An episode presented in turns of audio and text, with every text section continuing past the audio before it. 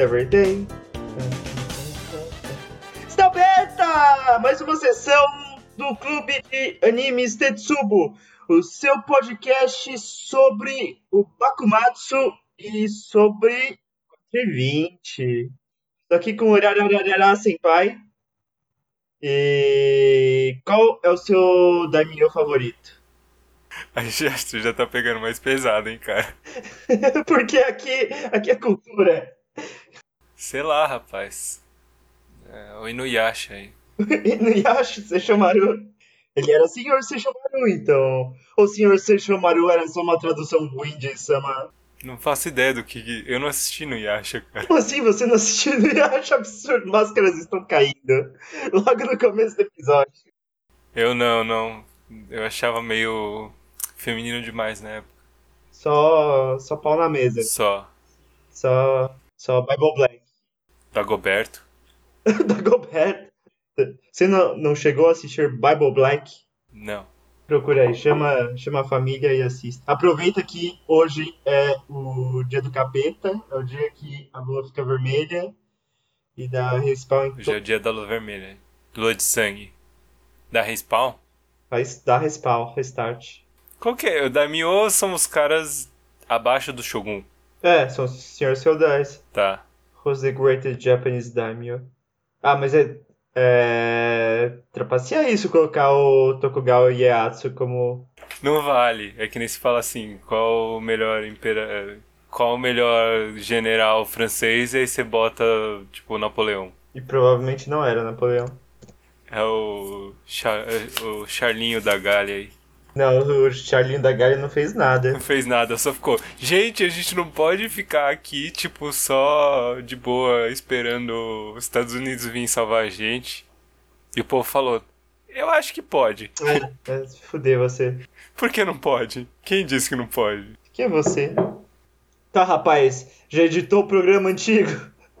Eu editei do Kurotia, do Kurotia tá ao vivo, gente, tá, tá live lá, pode ver. Tá live lá. Tá live depois de duas semanas. E só piorando. Por Lixose vai sair essa semana. Será? E esse aqui eu vou tentar fazer em menos de sete dias. Ah, então tudo bem. Então tá melhor que o mundo. Vamos falar, já começar a falar de religião? Por que estamos falando de religião essa semana, senpai? Por quê? Porque vamos nos meter em maldições aqui. Maldição! Maldição! Vamos mexer com capetas diversos no tema de hoje que é Bakemonogatari, a série de 2009 do estúdio Shaft. Senpai, Pois não. diga-nos um pouco sobre o estúdio Shaft, ou Shaft, ou Shafto. Vamos ver. Como assim, vamos ver? A gente já falou de um desenho desse, desse estúdio. Eu sei, mas eu não lembro. Que, que, que, que é? Qual que é? Que, que, que é? Qual foi que a gente falou? Madoka Mágica. Madoka Mágica é dessa coisa aí. Do Shaft. Shaft não é aquele cara do É sim, policial, é o- policial o americano? Policial fodão. É isso aí. Ah, Igual a Trigger, cujo nome do estúdio foi, foi feito pra aludir ao fato de provocar a galera no Twitter. falar sobre feminismo aí, falar só existem dois sexos. Ah, é, eu queria comentar isso no retorno dos últimos episódios, Retorno que dos Jedi. um certo youtuber brasileiro copiou o nosso assunto, nosso bloco de análise, Que fez de uma absurdo. forma muito pior. Que absurdo. Foi Absurdo. cópia, certeza. Um das seis pessoas que assistiram o episódio que saiu ontem, tipo, depois, ele ouviu, de alguma É. forma, ouviu a gente falando e falou assim, Pois é, a gente gravou muito antes. putz, quer saber? Que a gente gravou muito depois dos vídeos que ele assistiu e copiou. Então, é...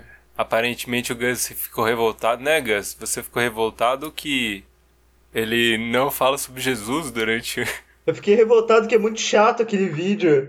Ele não sai do assunto, ele só fica falando, ah, Darren the Franks, eu, falo, eu fiz um vídeo falando que era bom depois, mas virou uma merda no final, lá lá lá. Quando ele não dá contexto, ele não fala de dinossauro, ele não fala de Jesus, Ele não fala de ele não fala dinossauro? do 57º primeiro-ministro do Japão, Shinzo Abe. Ah, não, isso é ele não fala de nada inaceitável. importante. Não, isso é inaceitável.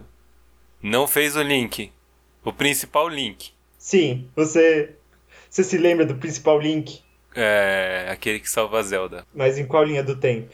É o link do Lago, Lago Ilha. I, I, I- Que? O Link não mora no Lago Ilha, não, rapaz. É o Link que ele, ele mora com os Kokiri, mas ele não é Kokiri. Porque Kokiri- os Kokiri são criança. Será que eles são crianças mesmo?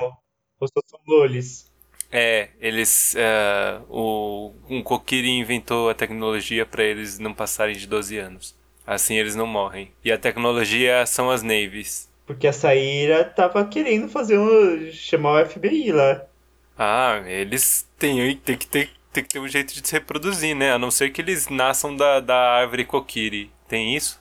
Aí está a ligação, então, entre Zelda e Darling the Franks. Que tem que ter um jeito de se reproduzir. Pode ser. Ou eles nascem da árvore. Não sei se eles nascem da árvore. Eles nascem da árvore, sim. É, eu tenho a impressão de É. que já ouvi alguma coisa assim. Nós não vamos falar sobre Kokiris nesse episódio. O que vamos falar hoje?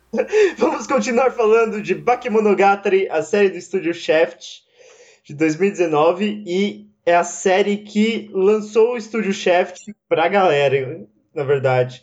Foi a série que tirou a Shaft do buraco e deu pra eles dinheiro infinito. Bakemonogatari é a adaptação de uma light novel de 2006 do autor japonês Nishio Ishin, ou Nizio Ishin, que é o. Alguns diriam que é o cãozinho das light novels. Pra quem não sabe, Senpai, explique aos ouvintes o que é light novel. Então, eu ia fazer exatamente essa pergunta. Eu tava aqui, já, já ia jogar aqui essa pergunta, assim. A gente fala muito de light novel, mas, tipo, qual a definição de light novel? Então, a definição de light novel são ah, livros normalmente curtos, é, normalmente curtos, mas não muito. Tipo, eles variam entre 150 e 300 páginas, mas o principal que define light novel é ter imagens no livro, é ter no meio, nas páginas centrais do livro, um encarte com cenas do, do livro desenhadas em estilo anime. Ah, tá. Então é um livro escrito. Tipo, coisas escritas. É, um livro de palavras. Mas ao mesmo tempo tem, tem uns desenhos no meio. É, é uma mídia de massa japonesa.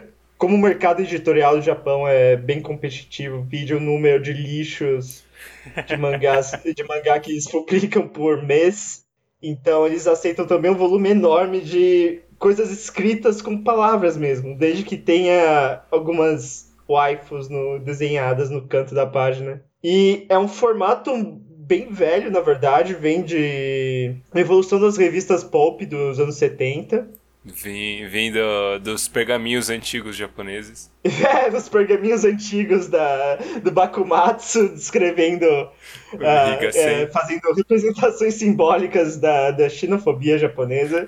Eu, eu não engoli isso aí, cara. É só uma galera peidando mesmo. É, Pra quem então, não sabe, tipo, estamos citando os pergam- o pergaminho Reigasen, que é sobre pessoas peidando raios gama.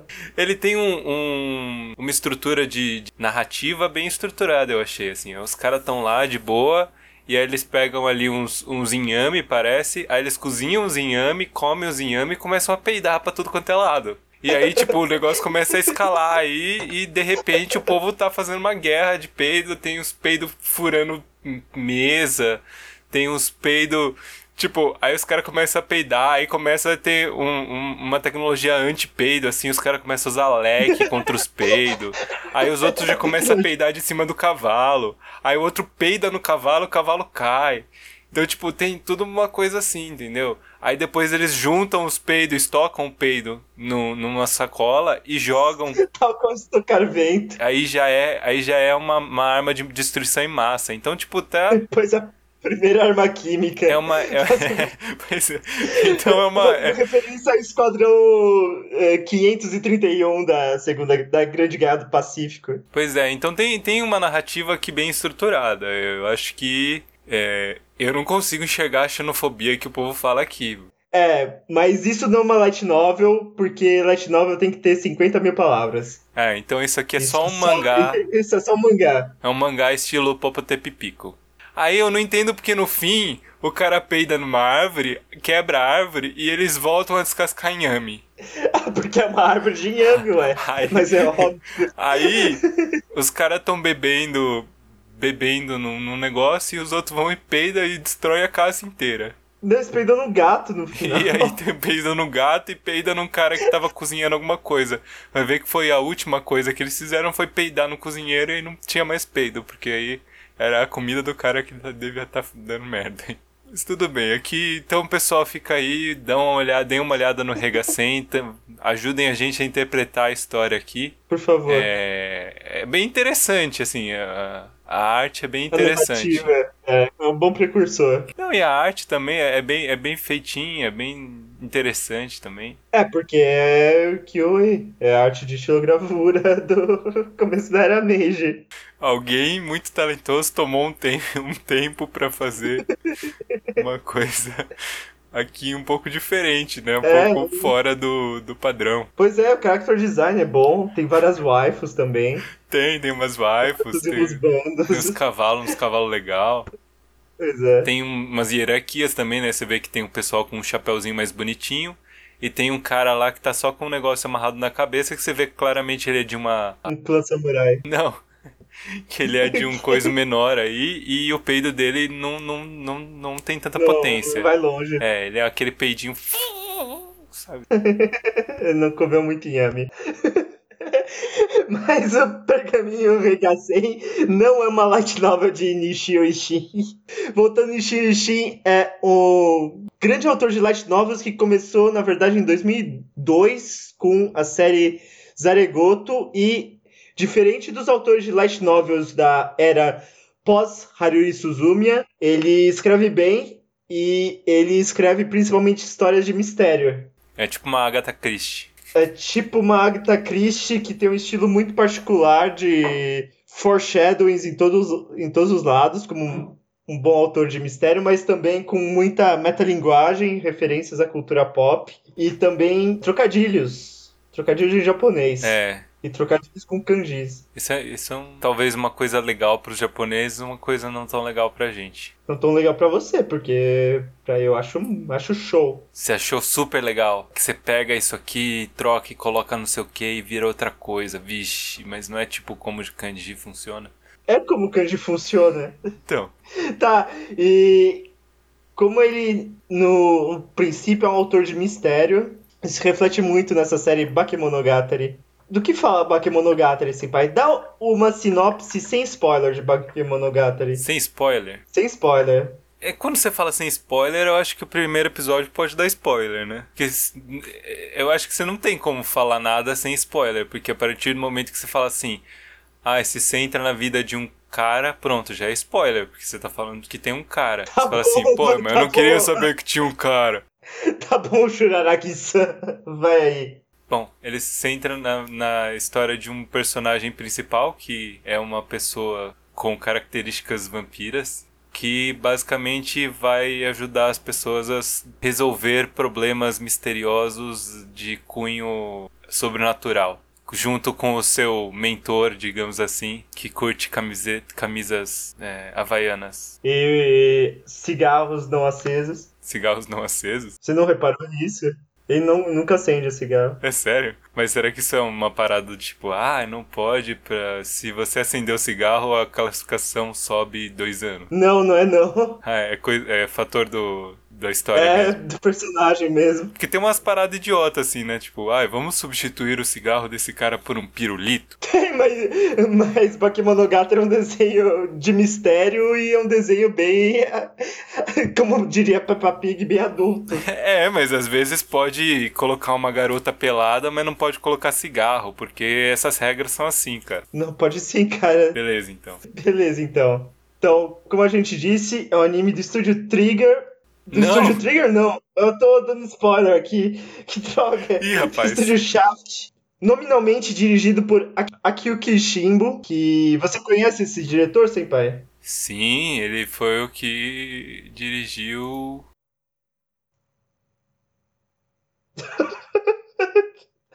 Tenta, chuta aí. Fala, chuta um desenho, um desenho que a gente falou nos últimos dois episódios. É, ele é amplamente aclamado pelo Madoka Mágica. Não. Ah, tá escrito não era aqui. isso que eu queria que você falasse. Não era isso. Sacanagem. Negima. Esse aí é o que mesmo? Negima é um desenho de et com magia. É tipo se o Harry Ah, lembrei, Potter lembrei. tivesse um anime. Uhum. Não! Aqui o Kishimbo começou a carreira dele sendo animador e ele fez cenas de ação muito marcantes de Yu Yu Hakusho. Ah, é? Ele faz, ele faz as cenas psicodélicas do Riei. Sabe as cenas em preto e branco do Riei? Você lembra? Preto e branco do tipo, o Riei é preto e o olho é branco. É, por aí. Tá, sei. Então, ele é conhecido.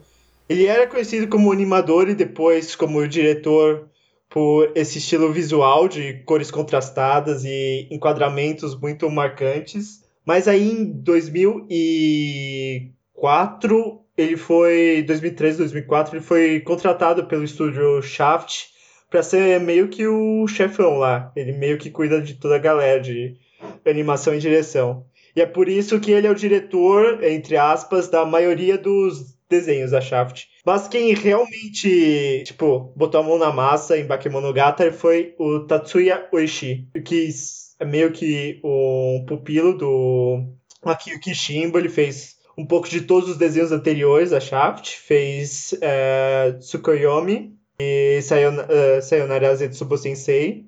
E ele é conhecido por fazer, além de ter adotado essa questão dos enquadramentos do Shimbo, ele é conhecido também por ah, misturar várias mídias, misturar animação junto com foto e vídeo. E é por isso que Monogatari, que Bakemonogatari tem esse visual particular, eh, particular de misturar fotos com animações e com muita tela preta, porque a produção foi bem difícil, eles quase não tinham dinheiro, e por isso, da primeira vez que a série passou na TV, só tinha 12 episódios, e os 12 episódios eram muito mal animados. É sério, é por isso mesmo? É tipo, pra economizar, que tem as telas? É que é para economizar. Na versão de TV, que tá em algumas distribuidoras, na, no Crunchyroll, a versão da TV, tem muito mais tela preta que a versão do Blu-ray. Elas mostram literalmente o corte que faltou produzir no desenho. E também na versão de TV tem muito mais elemento de foto misturado com o resto do desenho. Por exemplo, toda a abertura da TV, do, do arco da. do último arco, é feita em live action pra TV e foi refeita pro DVD na, com os modelos dos personagens. Olha só. Pois é. E a filosofia dele que se é muito difícil, difícil desenhar alguma coisa, é melhor usar uma foto. Então isso explica muita coisa da estética de Bakemonogatari, que é um dos grandes pontos fortes do desenho. É o primeiro ponto que você enxerga.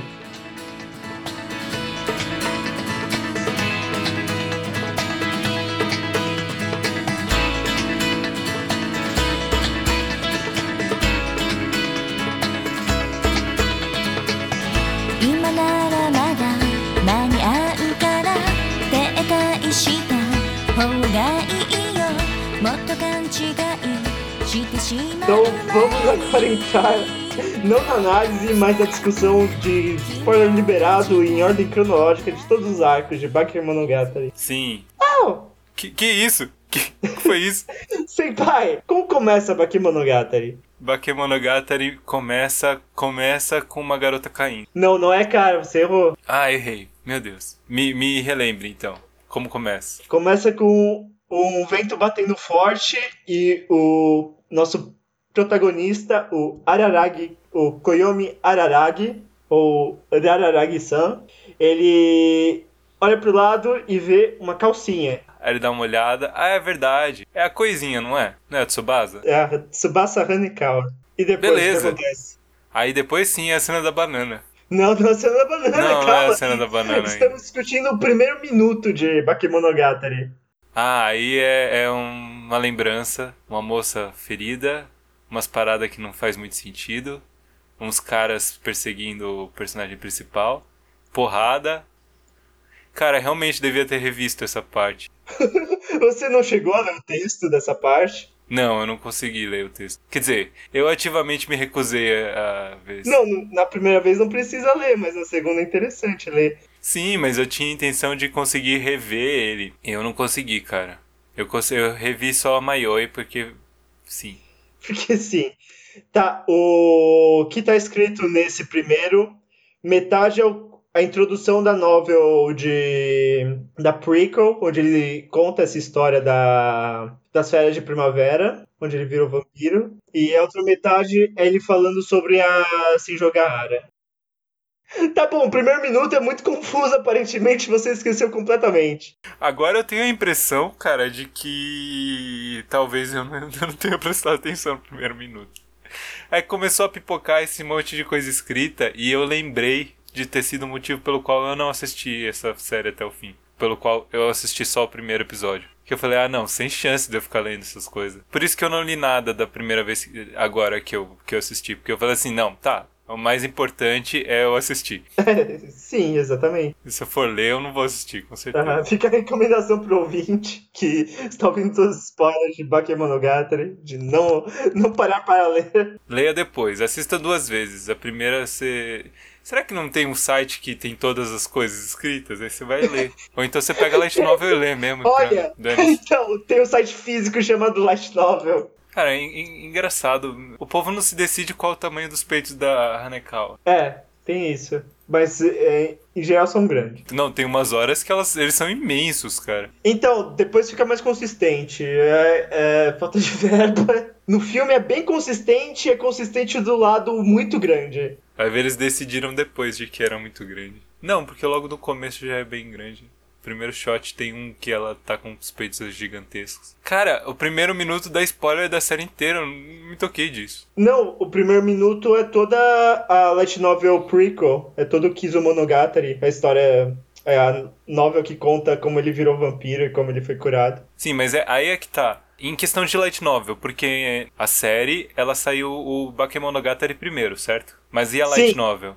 A primeira Light Novel também é Bakemonogatari. Na verdade, cada arco de Mo- ah, Bakemonogatari saiu separado no, na revista Mephisto. E depois elas foram compiladas juntas. Essa também é uma marca do Nishio Shin, que ele é um excelente escritor de histórias serializadas. Então ele consegue fazer os arcos independentes com o próprio arco narrativo, mas que no- cada um tem uh, os próprios ganchos para os próximos e várias várias dicas e foreshadowings. Então tá, entrando no primeiro arco de Bakemonogatari mesmo, o Hitagi Crab.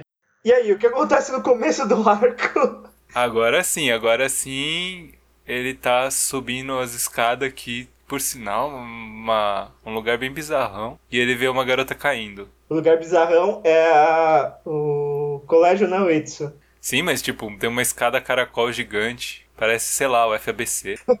Sei lá disso. Agora parece um colégio muito ruim. A arquitetura da UFBC é horrível, cara. É que nem do Senai.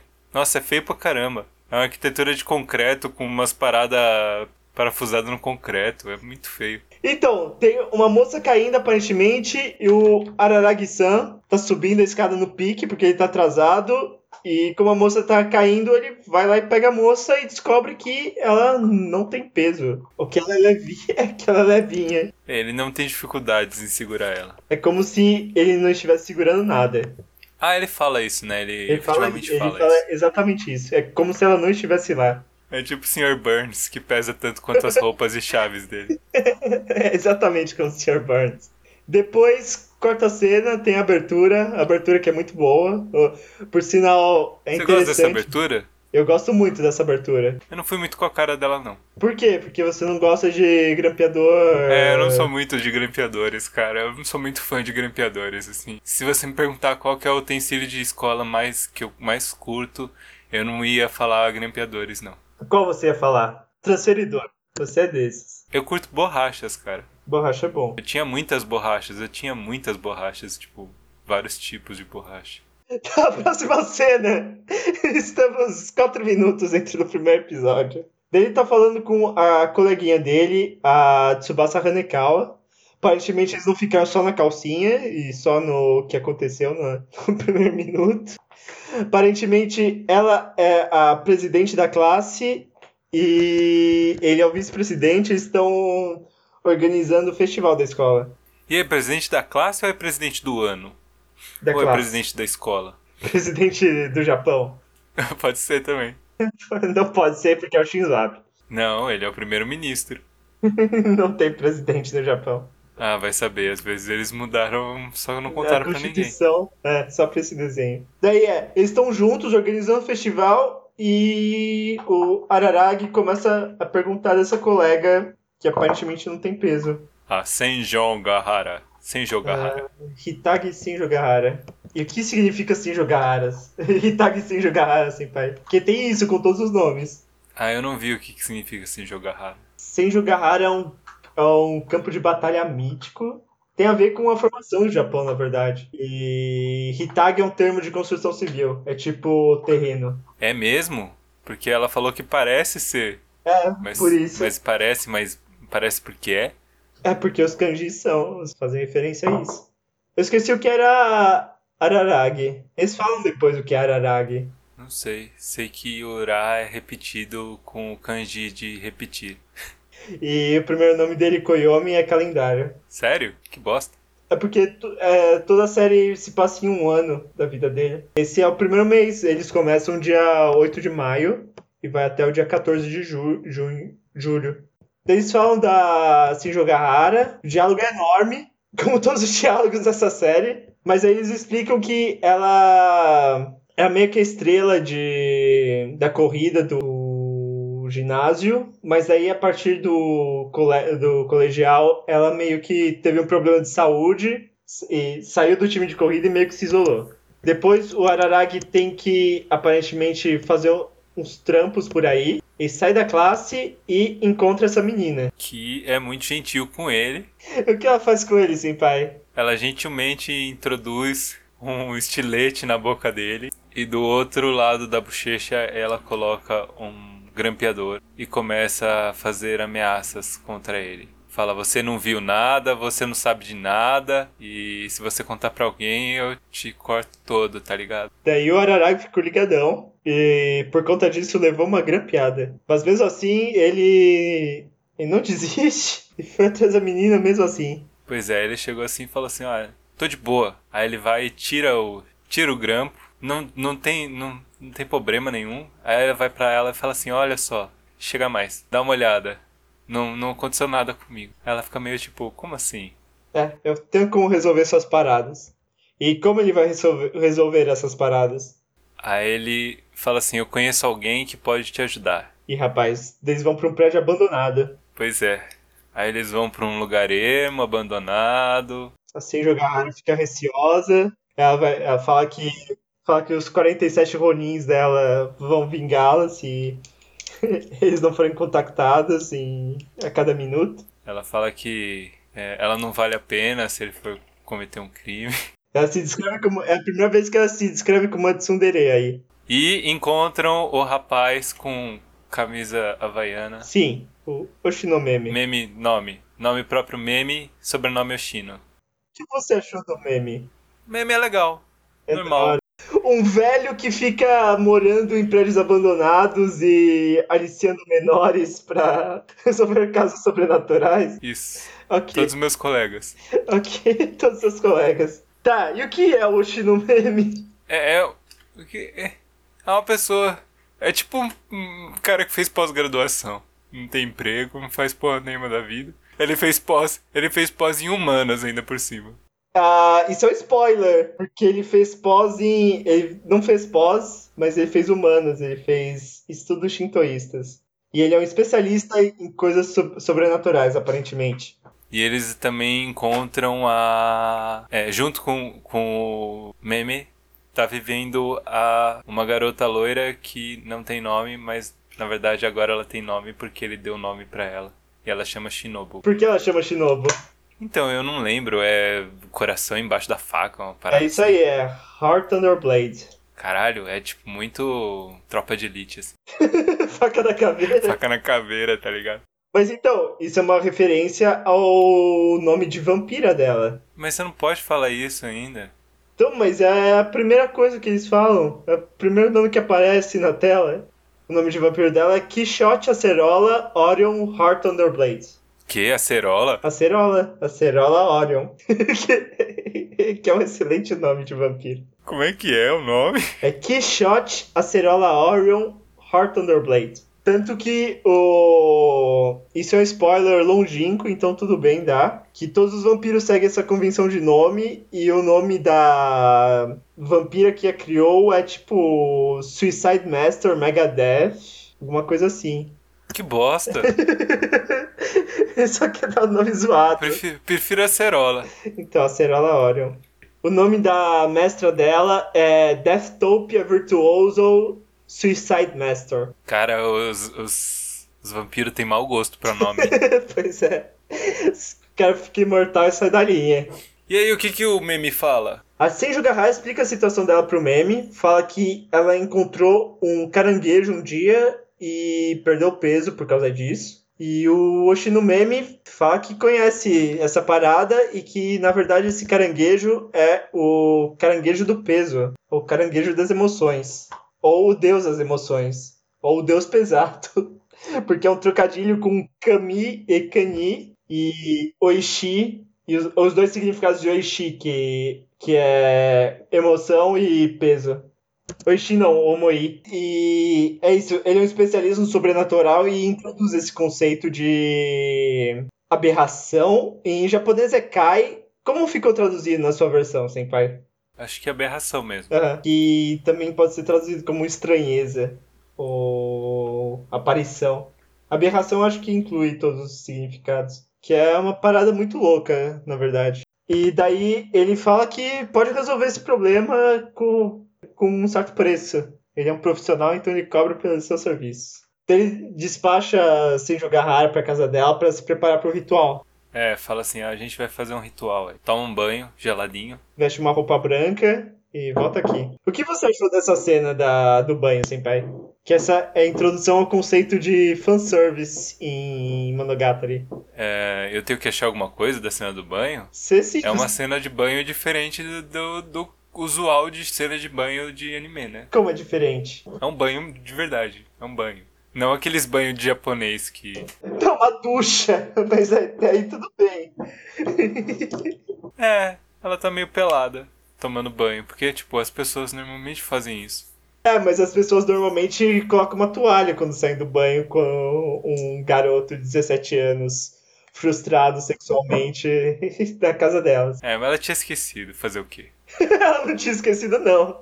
Aí rola aí, rola uma tensão sexual aí. Então, rola uma tensão sexual, no começo é bem sexualizado, mas depois ele percebe que, que tem um motivo. Ela anda pelado por aí porque é difícil ficar vestida. Que as roupas são pesadas. Essa, na- essa, é, essa é a razão do texto. No subtexto é porque ele. Ela meio que tá testando ele nessa parte, pra ver se ele é bem intencionado mesmo ou se só tá atrás do corpício dela. Daí, como ele é de boa, eles meio que se aceitam e a câmera mesmo para de ficar focando nela e meio que foca na cena. Então, isso introduz o conceito de fanservice monogatari que sempre tem uma razão de existir. É, fanservice sempre tem uma razão de existir. Ah, é, em, em Darling and Friends tem uma razão Tem. pra existir. Qual que é?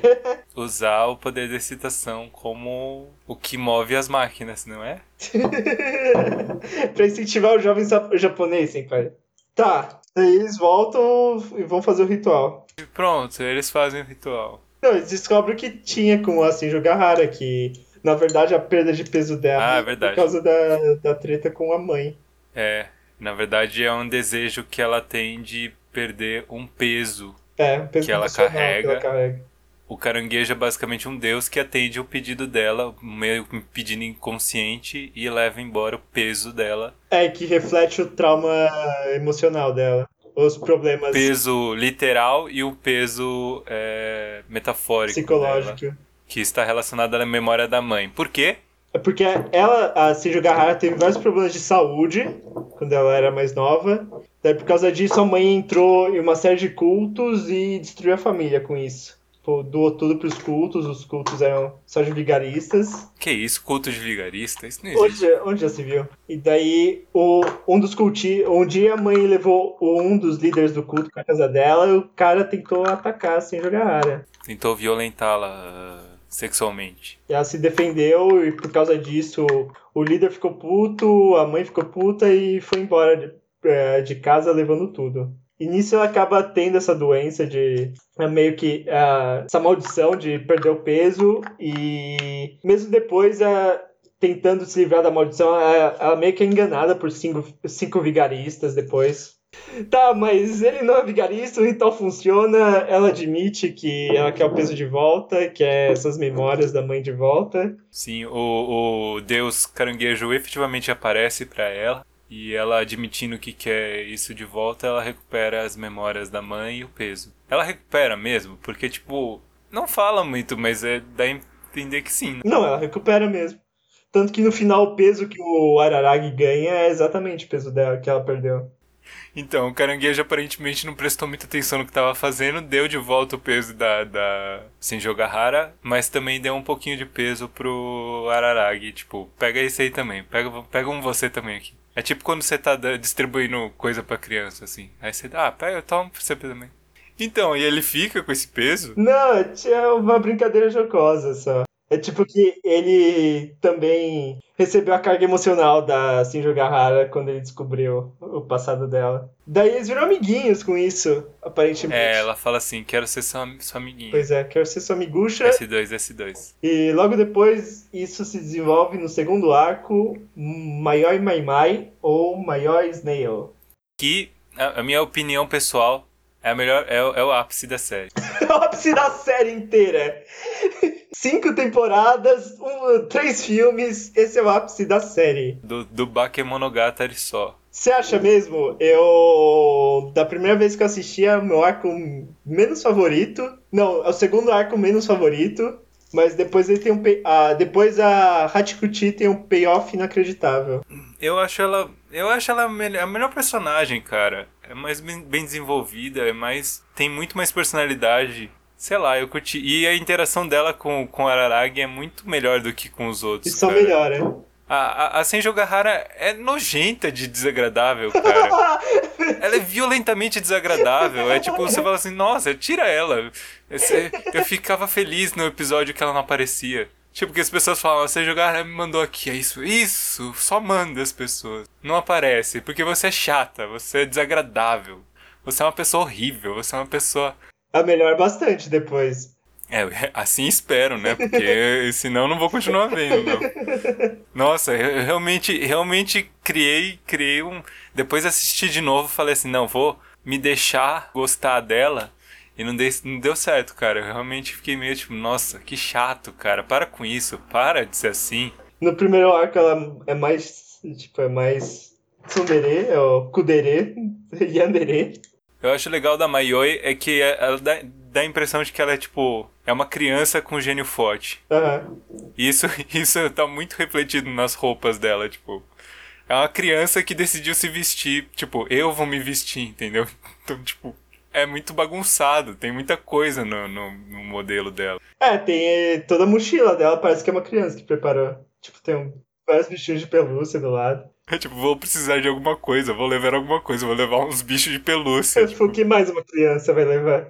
Eu, eu curti muito. É a melhor personagem para mim.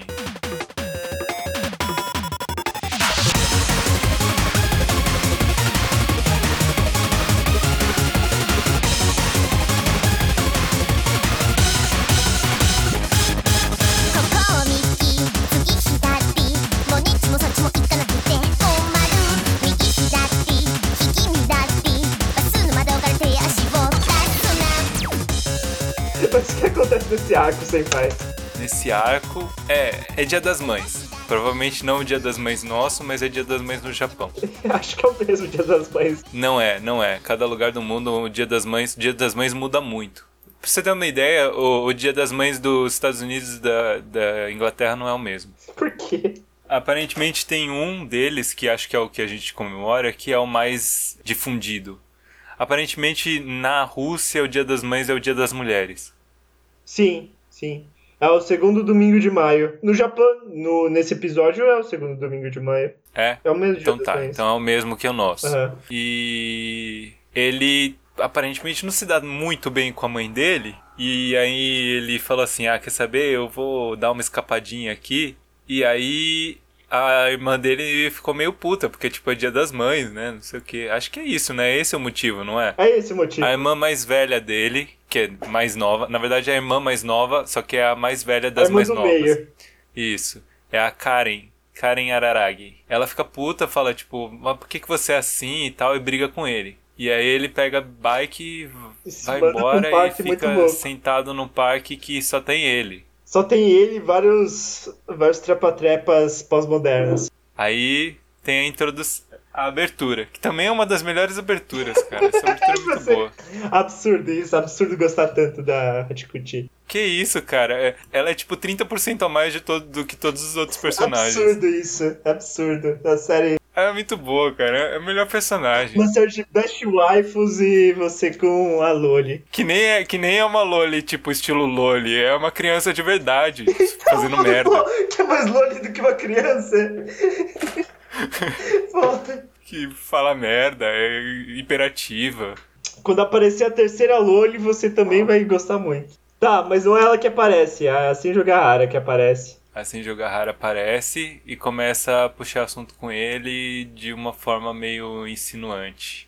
Tá, eles ficam flertando no parque e falando de, de kanjis. E tem o kanji da fascinação e do moe. Pois é, vamos comentar sobre isso? Só uns comentários sobre isso. Por que, que esses kanjis têm, têm mato em cima? Eles têm o radical de grama. Então, é, vocês. Não sei se você. a- a- em que ponto tá os seus estudos de kanji, mas é usualmente as coisas que tem grama em cima são coisas do mato. Não Ou necessariamente. Não necessariamente, porque eu acho que em inglês tem, tem isso, né? o que é grama? É, acho que sim, em cima. É, tem. Mas aí deve ser porque a Inglaterra tem mato, sei lá. Ou se pá, esse é outro radical. É, Torê tem o mesmo radical de moe, que são as duas linhas. Também é um radical muito comum isso. tipo, radical menos radical possível. Não, mas ele é bem associado a, a coisas. A tipo, grama? É. Chá também, cara. Chá tem, tem esse radical. É, coisas de comer normalmente tem isso aí. Tipo, é bem comum. Mas moe é uma coisa de comer, afinal de contas. É, pode ser, pode Então, ser. E fascinação é só um nível superior de moe. Ah, então é isso. Tá, eles flertam parque, a Senju Gahara quer pagar a dívida com o, o Araragi por ter ajudado a reganhar seu peso. E aí promete que vai fazer qualquer coisa que ele pedir. E aí tem uma referência a Dragon Ball. Qual a referência a Dragon Ball? Ué, ela fala que, tipo, se ele quiser, pode pedir o que ele quiser, inclusive derrotar os Saiyajins. Você lembra no original por que, que eles não podem pedir pra derrotar os Saiyajins? Mas porque as esferas do dragão da Terra estão desativadas, eles acabaram de usar. Eu acho que não é isso não, cara. Acho que tem, tem um motivo. Acho que o Shenlong dá uma desculpa escrota. O do tipo, ah, Shenlong também é o maior causeiro da história do. Eu posso restaurar metade do universo se vocês quiserem, mas tipo, não. Não. Matar dois, dois Saiyajins eu não posso. Porque- tá. Tá, daí nesse. Nesse flirt louco no parque, o que acontece? Quem eles veem de longe? Quem o, o Araragi vê de longe, na verdade. O Araragi vê de longe uma garota que ele já tinha visto antes, que é a, a Mayoi, que é uma garota, é uma criança com uma mochila gigantesca. E aí ele vê de longe o nome dela, com os olhos de vampiro dele. Ele supõe que a coisa não consegue enxergar porque ele tem olhos de vampiro e ele enxerga muito mais longe. Aham. E pergunta pra ela, fala pra ela o nome dela e ele descobre o nome dela é Mayoi Hachikuchi. Discutir que é 89 templos. Maior a gente vai ver depois o que que é. Aí ele vai falar com ela Porque ela, pelo visto, tá, tá olhando pro mapa do parque e pelo visto ela tá perdida. Pois é, ele pensa, vou ajudar essa criança porque eu sou Porque um cara muito legal. eu sou um cara muito legal. E aí a criança fala assim, vai se ferrar, sai daqui, eu te odeio. Toma no cu você. Aí ele fica bem chateado. E bate na criança. Aí ele fala, não, vou de novo. É, aí ele chega a um momento que ele fala assim, vai e senta a porrada nela. que é assim que você faz, Amizade. que você ganha a confiança de uma criança. Tá, daí tem essa criança perdida, tem que levar essa criança pra, pra casa, não tem? É, ele, ele se sente, sen- sente a necessidade de ajudar e falar assim, não, não vou deixar uma criança perdida, né? Pô, tem ninguém na rua, né? Porque é o dia das mães. Porque é dia das mães é porque no universo de Monogatari não tem ninguém na rua. Não tem ninguém em lugar nenhum. Pois é, isso é, isso é interessante, né? Tem, a densidade populacional é muito baixa, cara. Então, é porque a história é contada do ponto de vista do Koyomi, do Araragi. E então, tudo que aparece é só o que interessou o Araragi, por isso que não tem pessoas. Tem às vezes os bonecos, tem, tem os carros que passam, mas não tem outras pessoas. Pessoas com, os- com as quais ele não interage. Então é bem esse efeito do narrador não confiável. Ou só o narrador, hum, em primeira pessoa. E aí ele fala assim: Ah, sim, porque a, aparentemente a, a Senjogahara cresceu naquele bairro, naqueles bairros. É, ela morava lá antes de, da treta com a mãe. Aí ele fala assim: Bom, Senjogahara, já que você conhece aqui mais ou menos, né? Então ajuda aí, né? Vamos, me fala aí. Se eu te falar um lugar aqui, você sabe dizer onde é? Ela, ah, mais ou menos eu sei. Aí ele fala onde é, ela fala: ah, Tá bom, vou levar. Hein. E a Hachikuji tá muito cabreira com a Senjugahara. Eles começam a andar, andar, andar, andar. E aí ela chega uma hora ela fala assim: Hum, acho que a gente passou. Ué, Aí ele, ah não, tudo bem, tudo bem. Aí eles voltam, andam, andam, andam. Aí ela para e fala, acho que a gente passou de novo. Aí ele, que estranho, né? Pô, você tá perdida, não sei o que. Ela, não, peraí. Aí vai pegar, pegar aqui o, o GPS, pega o celular para acessar o GPS fora de área. Ela, ué, que estranho. Aparentemente não estava fora de área até ela pegar e Ah. abrir o GPS. ué, tem feijão nesse angu. E aí a, a, a garota fala: É, não, não tem como mesmo. É, problema sou eu. eu. Eu nunca posso achar o caminho de casa. Porque eu sou uma vaca perdida. Ela fala que é uma vaca perdida? Eu acho que ela fala, ela fala especificamente que. Ela entende a condição dela. Não, ela sabe que ela é uma aberração.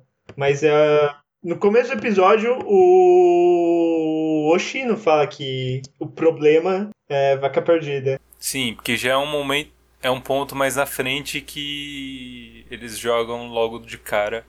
Aí ele fala assim, tipo, tá, então já sei, você é uma aberração, ela, ela falou que é uma vaca perdida, então eu vou fazer assim. A Senjogahara vai lá buscar ajuda com o Oshino Meme, Uhum. com o meme. Aí ela vai e ele fala assim, tem certeza, não quer que eu vá? Ela, não, não me deixa sozinho com essa criança aí não.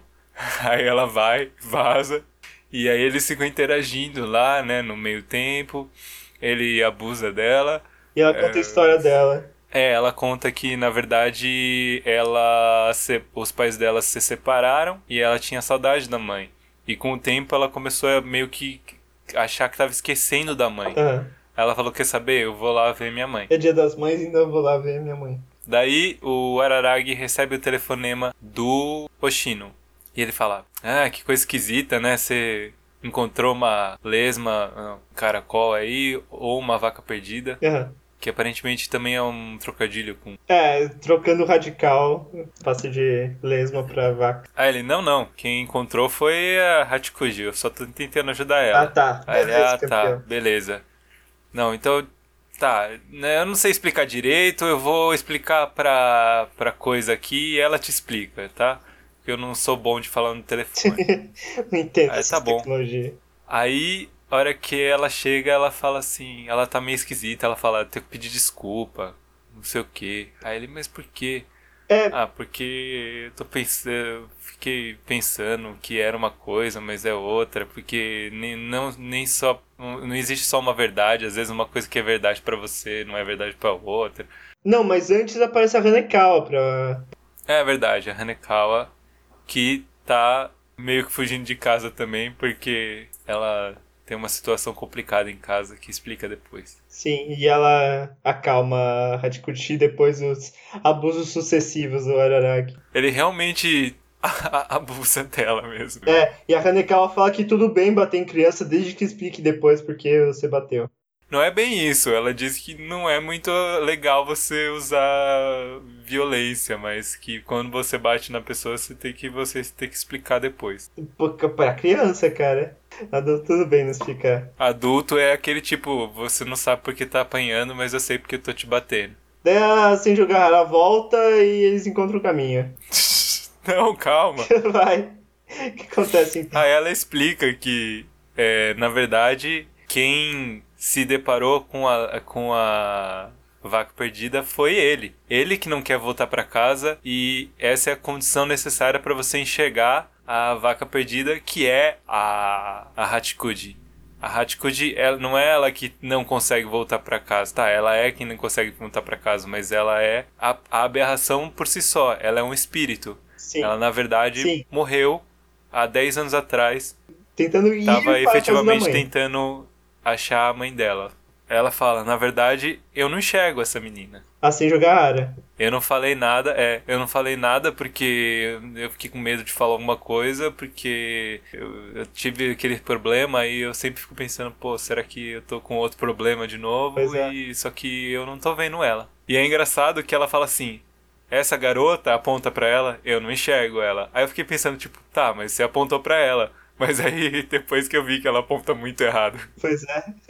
E aí ela- ele fala assim: É simples aí, o seu problema é simples, é só parar de andar com ela que você vai achar seu caminho. Aí ela- ele fala assim: Tá, mas eu não, eu não vou largar essa menina aqui, tipo, Pô, é eu não vou um- simplesmente largar ela. Porque o Araragi tem esse complexo, aparentemente, de querer ajudar os outros. É, ele falou: Eu vou ajudar ela a achar, achar o caminho dela. E é isso aí, você, você sabe explicar como eles acham o caminho depois? Ah, a Senjugahara descobre que eles não acharam porque todo o bairro foi refeito. Então ela guia a Hachikushi por um caminho completamente desconhecido por ela, porque não existiam os prédios. E encontra o terreno onde era a casa da Tsunade, da mãe da Hachikushi. Então, mas tem uma explicação do tipo, ela fica perdida porque ela é um fantasma e ela, como sendo fantasma, ela não pode criar novas novas memórias, né? Então ela não poderia ir eu não entendo, ela não poderia, eu acho que é o contrário. Eu acho que ela não pode seguir por um caminho que ela não conhece. Ela não poderia seguir pela, pelo caminho novo, que, que é, por exemplo, aquele caminho que eles estavam usando. Aham. Eu, ti, eu entendi que é isso. Então eles tiveram que fazer um- uma volta enorme aí pra ir por caminhos, só caminhos que existiam antes, há 10 anos atrás, Será que é isso? que ela conseguisse chegar. Eu tive a impressão de que seria isso, cara. Eu, eu realmente achei confuso essa parte da explicação. Ah, e importante. Antes de levar a criança, a Senjogahara fala, manda um I love you pro, É verdade, isso é importante. pro Araragi. Ele fica confuso. E aí eu achei que. Ah, eu fiquei meio chateado com esse negócio, porque, tipo, você fica ali três episódios pra conseguir resolver a treta.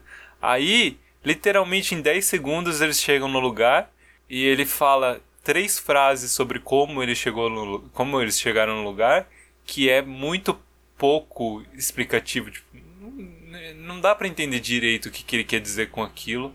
É tipo, pô, podia ter explicado um pouco melhor, né? Mas aí tem essa história de tipo, é, o fantasma ele não ele não poderia agregar novas experiências. Ou ele não poderia aprender novos caminhos. Não pode aprender novas coisas. É basicamente essa a desculpa.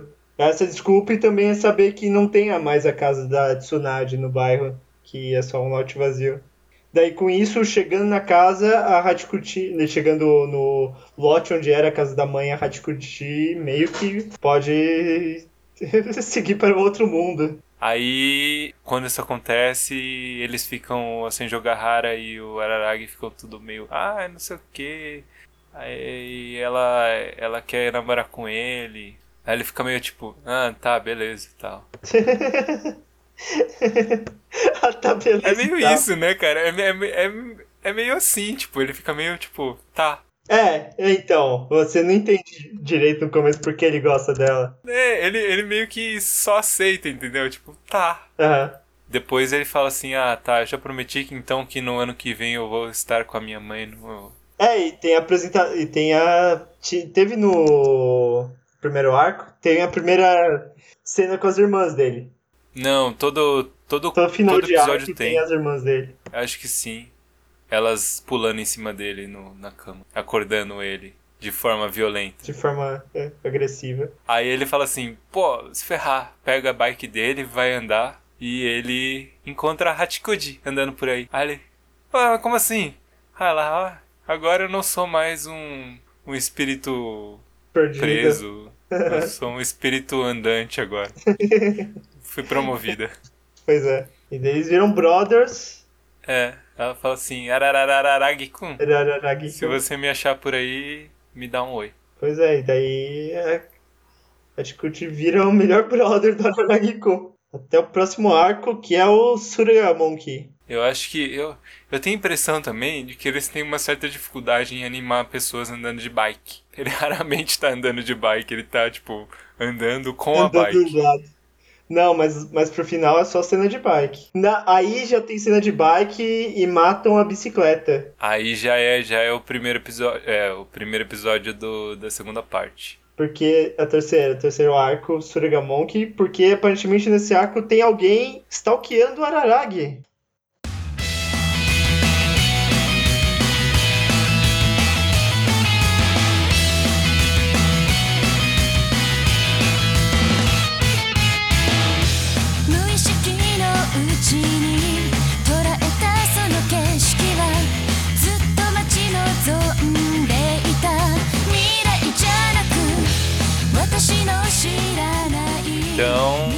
Acho que começa com ele conversando com a coisinha, né? Com a Kambaru Suruga. Não, com a Maioi. É, aí do nada chega a Cambaru correndo que nem louca e chega assim, tipo, nossa, que coincidência que você tá aqui. Eu, tipo, caralho, você não tava me seguindo? Tipo, claramente tava me seguindo, sua louca.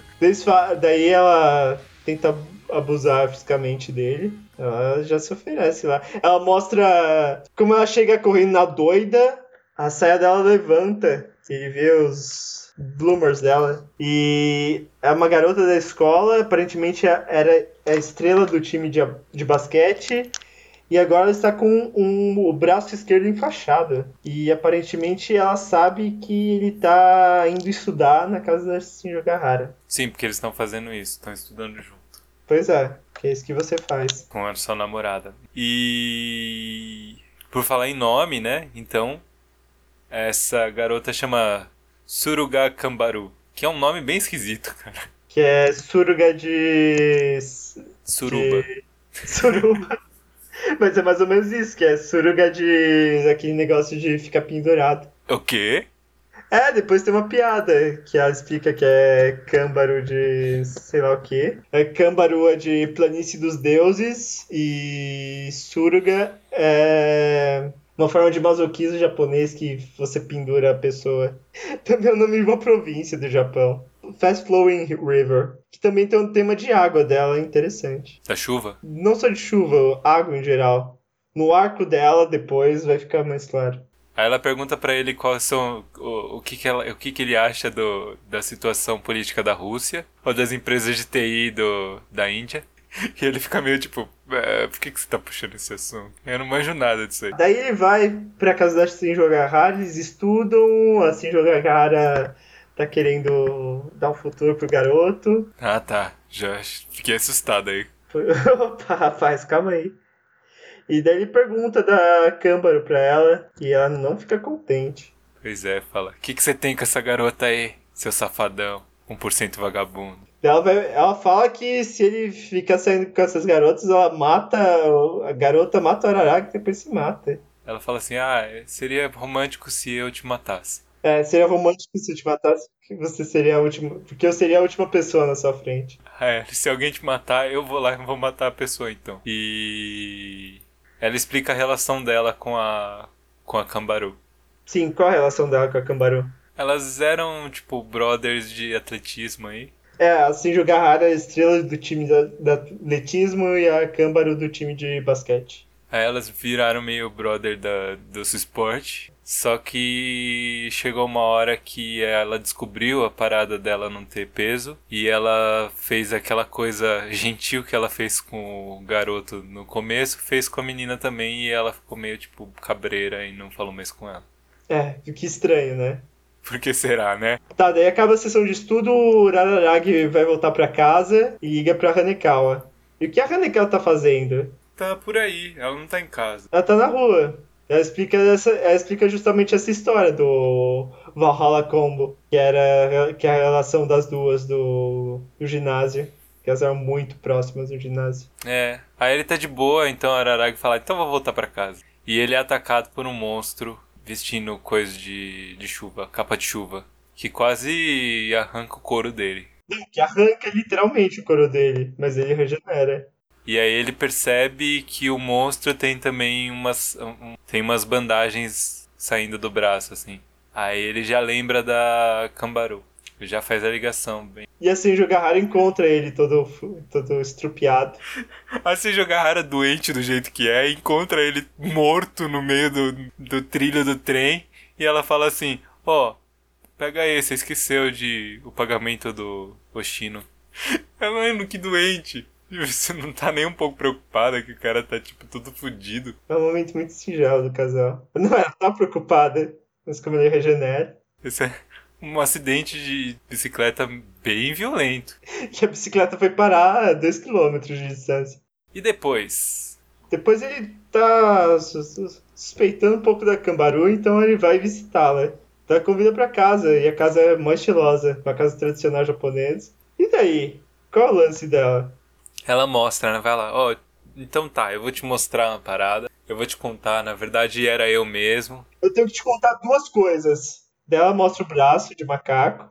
Por que ela tem um braço assim, senpai? Ela disse que fez um pedido pro braço do macaco e o braço do macaco foi parar É, na mão ela dela. ganhou um braço de macaco mumificado da mãe, depois que a mãe morreu. E inspirando aquela história da pata do macaco, ela fez um pedido na quando tava no quando era pequenininha. E aí, o que ela pediu? Ela sofria bullying na escola porque ela não era muito rápida, mesmo estando no coisa de atletismo. E ela fala assim: Eu quero ser mais rápido que todo mundo, aí eu quero botar todo mundo na lona.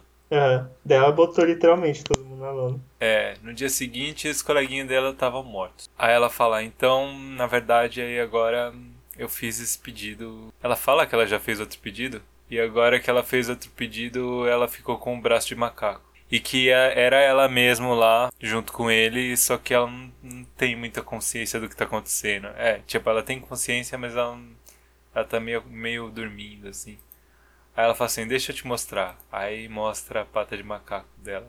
E realmente uma pata de macaco tá grudada no lugar- no no lugar do braço dela e é muito sensível. E também ela dá, faz a segunda grande revelação. Ela é lésbica. Ou melhor, ela é Yuri. Ou melhor, ela é homossexual. Homossexual. e que ela já fala, né? Que o grande amor dela é a Senjogahara. Ah, já fala, sim. E que ela foi rejeitada naquele incidente com, com a peixeira. Isso aí, ela fez o pedido então e agora tá dando merda pro, pro garoto aí. Pro menino Araragi. Daí eles vão juntos ver o Oshino pra ver se resolve essa situação. E, não dá uma solução muito legal, não. Ele fala que é assim mesmo. Aí fala assim, ah, tem que cortar isso aí, fora, tirar o braço. Ela fala, mas como assim? Vê pata de macaco, não sei o que. Ele fala assim, isso aí não é uma pata de macaco. Ela, como assim? Não? Não é uma pata de macaco. Não, isso é a, a mão do demônio. Demônio da chuva. Ué, como assim demônio? Mas não é. Ela não concedeu o pedido e distorceu o pedido? É, então, tipo, o macaco não faz isso, distorce seu pedido. Ele fala, não, o pata de macaco faz isso. Mas essa não é uma pata de macaco, é uma pata de demônio. Ela faz mais ou menos o que você pede mesmo. Você que pediu errado, Então, cara. se você tivesse pedido pra ficar mais rápido, você teria ficado mais rápido. Ela, na verdade, talvez inconscientemente, realmente pediu pros coleguinha. Não, eu também porque o demônio só concede desejo negativo. E ela desejou que os garotos levassem um pau. E aí eles levaram um pau meio intenso e morreram. E ela fala assim: Então, Araragi, você tá tentando ajudar ela aí, mas ela desejou que você também morresse. E ela ainda deseja que você morra. você Meio mora. que é isso, então. Para de ajudar essa mina aí, vamos cortar esse braço fora e. fim da história. Ah, não, daí o Araraki fala, não é possível. Ah, não, não aceito Eu isso. tenho que ajudar de outro jeito. Porque ela joga basquete. Como ela vai jogar basquete com um braço só? E então, o que, o que mais ele pode fazer? Ela fala assim: bom, se o, o demônio não conseguir realizar o desejo, ele vai embora também, né? Então ele fala assim: ah, não, então eu vou derrotar o demônio. Eu vou lutar contra ele e eu vou ser mais forte porque eu sou meio vampiro aqui e GG Easy. Aí o Shino fala assim: é, não é bem assim, né? Vai lá, campeão. Eu não tenho certeza de que isso vai funcionar. Provavelmente não. Então você vai se fuder. Eu não. Não, eu vai, vou. vai rolar. Fica tranquilo, fica tranquilo. Aí ele vai, leva uma chupada, Leva uma chupada daquela garota Da loira, Shinobu. a Shinobu. que aparentemente ele fica mais vampírico quanto mais chupada ele leva. É porque ela suga o sangue humano dele. Ele fica com mais Ah, sangue de tá. vampiro, proporção. E daí tem a cena de ação. Deles caindo no pau. Aí ele sai no pau ali, vai sangue pra todo lado. O Araragi tá tomando um pau violento. Ele fala assim: tudo bem, é só eu me eu focar no braço aqui que o demônio não vai me atacar. Só que aí as partes que não são o braço também começam a atacar ele, porque no fundo a Cambaru também quer se livrar dele. Ela Sim. realmente quer se livrar dele. Sim, é isso que o demônio faz. Ele concede o pedido da pessoa. Sim, aí ela, ela de corpo inteiro tá lutando Ela contra tá- ele. É, tá querendo matar o Araragi. Apesar de ele ser meio imortal. porque o que é imortal morre no final. Não morre no final. Não, morre no final. Não morre no final. Claro que morre. Claro que não! É esse o ponto da música. É, não, é exatamente porque Imortal não morre no final, cara. Mas ela quase não fala o não. Não, ela engole o não, mas ela Então. fala não. É, Que o que é imortal morre no morre final. no final. É isso, é ambiguidade. Não, mas se fosse ambiguidade seria muito mais legal, porque é óbvio que imortal não morre no final. Essa é a definição de imortal, né, ô idiota? Tá, como é que é? Aí ele tá levando um pau e ele vai morrer. Ele vai morrer, certeza. Certeza que vai morrer. E aí ele morre, certo? Errado. Por que Ah. errado? O que acontece? Quem chega? Chega sem jogar raro e fala assim: Que porra tá acontecendo aqui, ô? É, para seus-" de matar meu namorado, sua vadia. Aí ele fica tipo: Caralho, o Oshino ligou pra ela. E aí ela fala assim: Se você matar ele, eu vou Eu te matar. É. Porque eu vou matar quem, quem matar meu namorado. E aí o demônio fala assim, porra, e aí? Então não tem como matar o cara pra ficar com ela, porque se eu matar o cara, eu não fico com ela. Então o desejo dela é irrealizável. Tá, aí o demônio fica de boa. Fica de boa, mas fica no braço dela ainda. Tipo, ela quer matar o Araragi, mas ela não pode matar o Araragi. E o Araragi deve ter que comer alguma coisa porque ele perdeu o intestino no meio do caminho. Da Câmbaro, ao invés de matar o Araragi, o que ela faz no próximo arco? Ela vira amiguinha dele. Ela vira um brotheraço do Araragi. Assim, o Gahara meio que retoma relações com ela, tipo, ado a adota como sua querida Kohai. Pede pro Araragi cuidar dela com carinho. Sim, muito carinho. Muito Carinho, carinho, mas assim, bem. Um carinho bem bem afetivo. carinhoso. Mas se ele viola- violá-la é pra. É pra ele escolher como ele vai querer morrer. É pra decidir entre o mar ou, ou as profu- ou... Ih, não, não, não tem também. Tá, esse arco também não resolve nada. Que é o arco da Nadeko. Nadeko Snake. Que tem a grande abertura da história dos animes. Smoke with Everyday, o With Gatari. Que eu, obviamente, conhecia e não sabia que. Eu conhecia já o, o Bakemonogatari, conhecia a abertura e não sabia que era a mesma coisa. Que as duas eram a mesma coisa.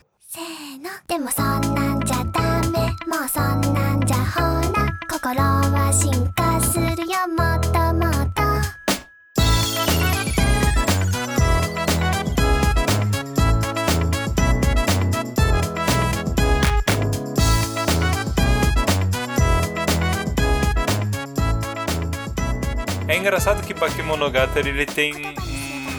Ele é meio bimodal. Ele tem um- uma pegada meio misteriosa e uma, par, e uma outra parte mais tipo fofinha, meio anime clássico. ah, botar umas lolha aí, coisa do tipo. Sim, brinca muito com os estereótipos de anime. Mas você entendeu, né? Tem tipo um lado que é um lado bizarro e tem um lado que é um lado kawaii. Sim, e esse arco começa com um lado bizarro. É, é, Começa com os dois, na verdade, que estão subi subindo o morro, Juntinhos. juntinhos, pra, pra quê? Pra colocar um selo num templo abandonado. Qual o Um templo? selo mágico no templo do topo da montanha. Qual o nome do templo do topo da montanha? Não sei, o templo das serpentes, ele não fala isso ainda, né? Fala isso depois. Não, tudo ele fala aí, ele fala que é o Kitashiro Hebi, que é o templo da serpente branca do norte. Chegando lá, mas que vergonha, só tinha maconha, não. Afinal de contas, é o topo do morro. Chegando lá, eles veem, tipo, o templo todo destruído, ele vai lá e bota o coisinho, a coisa, a Cambaru tá meio passando mal, meio achando, se sentindo meio mal. Aí ele fala, tudo bem, eu vou lá botar o coiso, né, botar o selo, e você fica aí, dá uma olhada aí onde é que a gente pode comer aí, a gente come antes de descer. Aí ele põe o selo lá no templo, um selo mágico que o, que o Oshino pediu para ele colocar lá. Aí ele volta, ela tá tipo uma cara muito louca. O que aconteceu? E aí ela vê que tem umas as serpentes cortadas em pedaços e pregadas no, na Sim, na parece que árvore. alguém fez um ritual muito louco. E não só uma serpente, mas várias serpentes. Sim, uma pilha de serpentes. E aí eles ficam meio tipo, credo, vamos sair daqui. Eu, hein? Ué? E antes, quando eles estavam subindo, uma garotinha passou do lado deles. Pois é. Então só e podia o ser ela. Araragi reconheceu, falou assim, pô, Ué, eu já, eu já acho que eu conheço ela. É amiga da, da minha irmã. É a Nadeko Sengoku. Que Sengoku, aliás, Sengoku é um nome muito legal, cara. É a Guerra Civil. E Nadeko. O que significa Nadeko? Nadeko é, é, é, é uma criança é, adorável. Uma garota adorável. E aí, o que acontece depois? Daí ele tem que comprar material escolar com a Hanekawa. A Hanekawa fica provocando ele, perguntando: Ah, o que você foi fazer com a Câmbaro lá em cima? Por que você acha que a Shinjo Gahara te mandou com a Câmbaro lá? E fica provocando ele, é, fica, fica questionando o que a Shinjo Gahara quer. E tem uma cena de que, que eles quase fazem um negócio aí. Como é que é? Ah, eles quase se beijam aí. Quer dizer, ela quase ah, é, beija ela no- chega, chega bem pertinho dele. Ah, ele, não, que é isso, só tô aqui pra comprar uns livros. Um livro de como passar no Enem. como passando Enem. E aí ele vai falar, não, tá, beleza, vou pagar isso aqui e ir embora. E quem ele vê? E vê a, a Sengoku, de novo. Que coisa. E nisso a Hanekawa tá tendo umas dores de cabeça bizarras. Ah, é verdade, a Hanekawa tem umas dores de cabeça aí. Ela já tá igual uma capivara, tá toda desconfiada nessa parte, tá dando uma zoiada pro lado.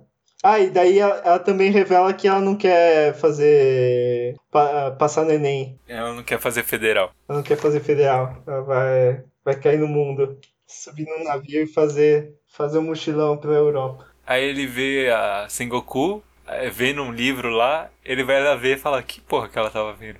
Ocultismo, Um rapaz. livro. É, um livro do, dos capeta. Ele te, ela tem uma coisa que nem, que nem tu. Faz parte do grupo de ocultismo. pois é, ela tava na sexta série também. E aí ele fala assim, putz, tem coisa chamar- aí. É, vou, Tem caroço nesse angu. Tem caroço nesse ângulo. Vou chamar meu brother, a Cambaru. Super brother que sabe mexer com as menininhas. Eu falo assim, já que você tem afinidade com as menininhas aí, no mau sentido, É, vamos, vamos, dar, uma, vamos dar um trato me ajuda nessa. aí porque minha experiência com menininhas, né, não é, É. muito boa. Não é muito bom. A última vez que eu fui interagir com uma menininha, eu abusei Ela dela. estava morta há 10 anos. Ela estava morta há 10 anos e eu abusei dela. É, foi uma necropedofilia. Me ajuda aí com essa parada. Ela, beleza. Sus. Mesmo eu não tendo duas irmãs na, na idade dela. Depois entremos nas irmãs. Não, que isso, rapaz. Não pode falar isso, Ixi, não. rapaz, será que entra? Ih, rapaz, não pode isso, não. Daí ele sobe o morro, vem a. Sobe a- o morro. Ele sobe o morro de novo e vê a Naneko fazendo o ritual e impedem ela de matar mais cobra e pergunta qual a treta dela.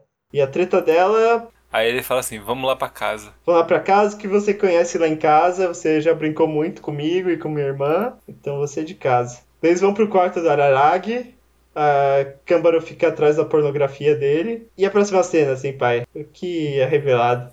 Aí a Sengoku fica pelada, Por que ela fica pelada? Que tá calor? porque ela tem que mostrar o corpo dela. E você fica meio tipo, meu Deus, ela tá pelada. E aí você percebe que ela tem marcas de escama pelo corpo todo. Mas por que ela tem marcas de escama? Que estranho.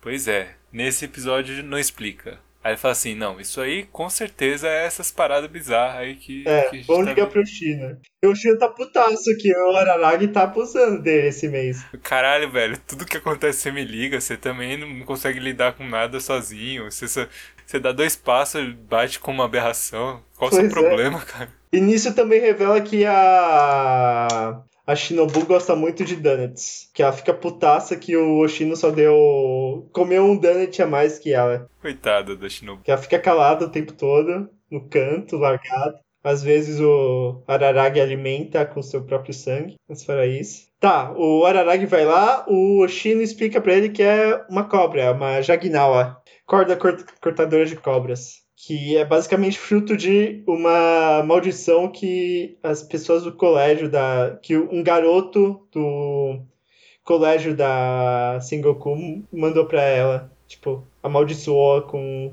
um negócio. É um cuzãozinho. Um cuzãozão. Que queria pegar ela, ela falou não, eu já tenho comprom... com- já estou comprometida com Já está Jesus. comprometida com quem? Com Jesus? Será? Jesus vampiro? Não. Ela tem um crush intenso e antigo no Araragi. Pois é, e não falou nada pra ele. Aí ela fala, não, essa parada aí é tipo. Essa escama que você tá vendo, na verdade, é a marca da escama que a cobra faz por estar apertando ela. É, mas é meio estranho uma maldição de um, um garoto de 12 anos funcionar, né? Pois é, ele fala, na verdade, que provavelmente não funcionou, mas ela, com na intenção de fazer não funcionar, ela foi lá no templo e fez merda e ela deve ter intensificado a, a maldição.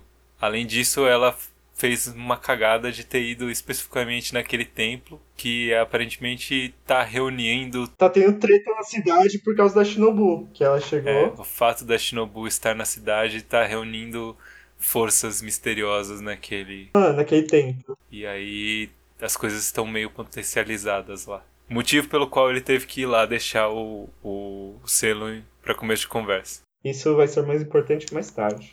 E aí ele falou, não falou pra ela, mas falou pra, pra Cambaru que eles não têm tempo. Se a cobra chegar no pescoço dela, vai matar ela. Então eles têm que fazer o ritual essa noite. Aí vão, é, ela coloca uma roupa de natação aí, um maiô, porque a Cambaru fica levando essas coisas por aí por algum motivo, porque ela é tarada.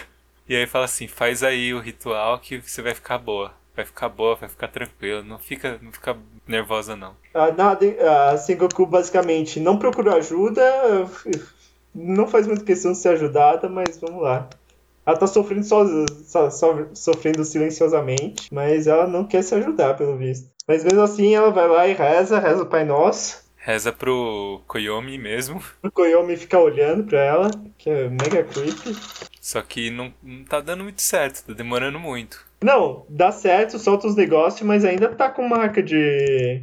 Também é importante antes porque revela que a Sengoku gosta de coisa velha. Ela fica falando de uns mangá velho. Ah, é verdade, ela faz umas referências de Doraemon e coisa Aham. do tipo. Não, Doraemon no próximo episódio. E ela começa a se debater, fala assim, ih, rapaz, não tá dando certo, deu merda aí. Ih, rapaz, e por que deu merda? E aí ele começa a olhar e, tipo, metade das escamas dela sumiu. Aí ele, tipo, puta, é óbvio, né? Ela tinha marcas nas duas pernas, né? E aí se você for pensar numa, numa cobra, faz sentido que, na verdade, se ela tem marca nas duas pernas, ela deve ter duas cobras. pois é, parabéns, campeão. Aí ele, ih, fudeu, ela, tá- tá- ela tem duas, maldição. Aí, caralho, eu vou ter que pegar esse essa cobra aí com a mão. Pegar essa cobra com a boca. E ele vai lá e pega ela, pega na cobra. Mete a mãozona na cobra. Só que ele sabe que se ele meter a mãozona na cobra, ela vai atacar ele. Pois é. E é isso que acontece. E ele não pode deixar escapar, porque, Porque senão vai atacar o menininho que mandou a maldi- maldição. pois é, ela volta pra quem mandou. Mas daí volta e o garoto se foge, provavelmente. É, então, ele fica lá lutando com a cobra, lutando com a cobra, se fudendo, quase morreu. E aí a Cambaru fala, não, deixa disso. Não, deixa e aí, quieto. tipo, a Cambaru salva ele e fala, para, para com isso, você vai morrer tentando lutar com a cobra. E deixa a cobra ir embora e. O que você achou disso, senpai? É. Faz sentido, né? Ele nem tentou salvar a, a- a criança depois, né? Tipo, Não, ele nem sabe quem é. não. Mas mesmo assim ele quase se mata pra salvar essa criança. Salvar alguém que tentou matar alguém. Pois é. E, mas esse arco meio que não resolve nada. A Nadeko continua gostando dele, mas não fala nada. É, eu, eu achei. A Nadeko ela é legalzinha, mas ela foi muito pouco explorada. Então, Nesse- então, nesse momento. Tem o payoff. Esse é o problema de Monogatari, é que tem o payoff de todo mundo. O próximo arco já tem um bom momento dela, mas o grande arco dela só vem depois. E aí no fim, aí fica todo mundo bem, todo mundo bom. A Cambaru super próxima aí do coisa. E esse arco é muito bom porque assim Jogahara não aparece. Olha só que crápula. Por isso esse é o pior arco do, de Bakemonogatari. Melhor opening. Não, não é porque Melhor a da Mayoi é melhor. Qual? A da... A da aps. Como é que eu não conhecia aquela opening e eu conhecia essa daí, Porque é cara? pior opening. É muito boa. Só tem várias Hachikuchis. É, todo mundo é Hachikuji. Tá, mas quem não é Hachikuchi? A Hanekawa não é 恋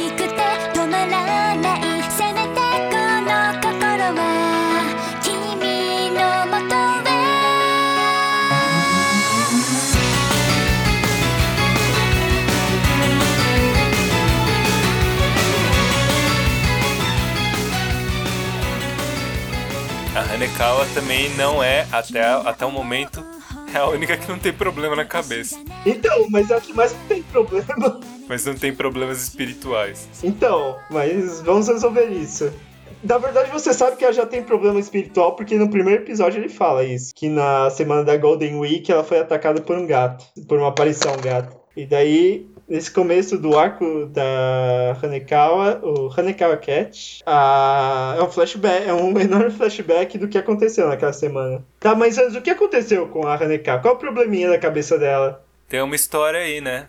A Hanekawa, na verdade, ela vive com a mãe e o pai, que não é a mãe e o pai. O pai dela, na verdade, é padrasto dela, e a mãe dela, que seria teoricamente a mãe dela, na verdade é a segunda esposa dele. Então, o, o, um rapaz se casou com a mãe dela, virou o pai dela, o padrasto dela, e é, a mãe dela deve ter falecido, né? Imagino eu. Ela ficou vivendo com ele e ele arranjou uma segunda esposa. Então ele, ela vive com duas pessoas que não são familiares dela. E ela se sente um estorvo e aparentemente eles tratam ela meio como um estorvo, né? Sim, tanto que aí nesse começo de semana o pai dela bateu nela, bateu na cara. Verdade, dá, dá um, uma chilapada na cara dela. Mas mesmo que, mesmo batendo, mesmo sofrendo violência doméstica, ela não quer que o Araragi fale nada, porque senão ela só vai ser um peso pra família. É, só vai piorar a situação, né? A situação dela que já não é legal, vai ficar mais cagada. Mas nisso de dar merda, dela tá putaço com a família, ela encontra um gato, um gato morto. É um gato aparentemente atropelado. É, e sem rabo. E esse gato era a assombração dela, basicamente. Era o Sawari Neko. Como fica uma tradução de Sawari Neko, senpai? Não sei como fica. Não sei- Não sei. Aqui tá Metal Cat. É um gato at- da atrapalhação. Quer comentar sobre a abertura dela? Qual delas? A abertura live action ou a abertura. A live final? action. A live action é meio paia, porque é a moça que faz a, a Hanekawa, a é tipo a estagiária da Shaft. Mas eu acho que é, é, tipo, ela não é muito bonita, né? Tipo, Não, mas ah, em Bakemonogatari ela é considerada muito bonita. Ah, é? Sim, o Araragi considera ela muito, muito, muito é, considera ela mais bonita que a Shinjoga, Shinjogahara. Ah, é? Ah, então não, não acho que valeu mesmo. O que, que significa Tsubasa Hanekawa? Tsubasa, você sabe que é do Capitão Tsubasa. Não, não sei. Tsubasa é asa. Hane é pena. É pena de ave. Então é Rio das Penas. É asa do Rio das Penas. Daí, nesse episódio, eles estão, tipo, eles estavam no fim do orçamento, então só tem uma localização. Que eles ficam falando na frente da escola, basicamente, e depois tem a reminiscência da... do que aconteceu na semana da Golden Week. Aí o Araragi conversa com a Sengoku, que foi lá defi- de- de- Devolver devolver. a roupi- as roupas da Cambaru. Aí a Cambaru aparece correndo, não é isso? Não, a Cambaru aparece. A Nadeko fica esperando a Cambaru, daí a Cambaru aparece disparada e não pega nada. É interessante aí que também tem outra explicação sobre as, as aberrações. O Araragi basicamente não culpa a Shinobu por ter atacado, nem culpa as outras por terem atacado as meninas. Que, tipo, essa é a natureza das aberrações, elas só, só querem existir do jeito delas. E tanto que a, a Nadeko fica falando que a Shinobu ficou encarando eles durante a noite no, no cursinho abandonado. Sim, porque eles passaram a noite na- nas coisas abandonadas. Muito seguro. E aí eles estão lá conversando de boas, né, fazendo referências de Doraemon. E quem aparece? Parece a Hanekawa. E qual a reação do Sengoku? A Sengoku fica desesperada que está sendo vista com um garoto. Um garoto que quase abusou dela um minuto atrás. Ah, ele ficou pensando coisas, né? Ele- então, é interessante que ele tenta tirar a franja da frente do rosto dela, que é algo que ela recusa totalmente, e depois ele tenta puxar a saia dela. E ela não Ela recusa não totalmente. recusa. Pois é. Aí Ele fica com umas coisas estranhas aí, com umas reações estranhas na frente dela. Tá, daí aparece a Hanekawa. O que. E daí? E ela fala tipo. E sai correndo. Some. Desaparece. Não, a, Na- a Nadeko. Sim, mas a Hanekawa fica tipo meio. Nossa, tô meio ofendida. Tá, nisso a Hanekawa, o, a Hanekawa fica discutindo da, da Singo Jogahara com o, Araragi. Fica falando do boato que ele é uma má influência na Singo Jogahara que é pra ele fazer, se fazer por valer. Quem que fala que ele é uma influência? Pessoa horrível. Uma pessoa horrorosa. Fica ameaçando os outros com estilete. Que só no começo que ela tá com trauma mental. Sim, mas quem é outro amigo dela? Na Singo Jogahara? Ah, não tem mais amigo não. Então, pessoa horrível, não tem amigo. Ninguém aí tem amigo. O Araragi não tem amigo. A Araragi só tem crushes. Ninguém mais aí tem amigo. Não tem amigo nesse mundo. É, é bem, é bem assim, tipo. Os, os personagens que a gente tá falando é basicamente os personagens que aparecem. Sim, Não aparece mais ninguém. É Sim. tipo, são só eles. vazio de personagens. Não dá muito pra saber se a Cambaru tem mais amigos ou não, ou... A Cambaru, ela é pop, né? É, a Deve Cambaru ter. é pop, então pode ser que tenha. Ah, aí a Hanekawa tem um outro surto de dor de cabeça e tá meio que, tipo, bem forte. Ela, "Pô, não, eu tô bem, eu tô legal, não tá rolando É importante falar que o Araragi sempre faz pergunta pra Hanekawa, a Hanekawa sempre tem uma resposta e ele fala, ah, você sabe de tudo. Ela responde, ah não, eu só sei o que eu sei. É que nem o Araragi, né? A Shinjo Gahara fala, a única pessoa que eu encontrei que nem você é você. Aí ele fala, é, eu sou eu. Parabéns. São dois gênios, São cara. dois gênios. Eles se merecem mesmo. É tipo, quando você tá na friend zone e a mina chega assim e fala assim, nossa, eu queria muito encontrar uma pessoa que nem você. Vai tomar no seu cu. Felizmente eles já superaram a friendzone estranhamente. Isso é uma outro ponto positivo de- da série Monogatari, é que as friendzones acabam muito rápido. Ou não, né? Porque a da Hanekawa não é o caso.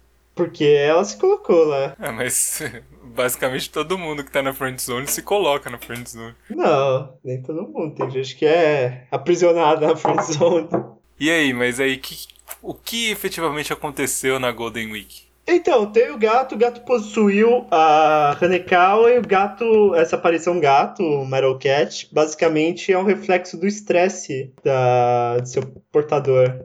Então, esse gato vai atacar as fontes do estresse do portador e ou outras pessoas, outros incautos até o pessoa afetada estar tranquila, estar tipo lépida e nisso, a Hanekawa possuída pelo, pelo gato ataca os pais da, da Hanekawa e quase mata casal. E mesmo assim, não, não acaba o estresse, o gato ainda tá solto e precisa chamar a Shinobu para sugar o gato. Para dar um energy drain, uma, um dreno de energia. Ela dá uma chupada e a outra fica tranquilona depois da chupada. Fica calminha, mas não resolve o problema de descontar o estresse através de uma, de uma aberração. Ela é uma. Ela vira uma garota gato de cabelos brancos, orelhinha de gato, e fica drenando. dre- é, drena a energia dos outros pelo É. toque. É, o Metal Cat tem o uh, dreno de energia igual ao vampiro, mas num grau muito menor. E é uma história.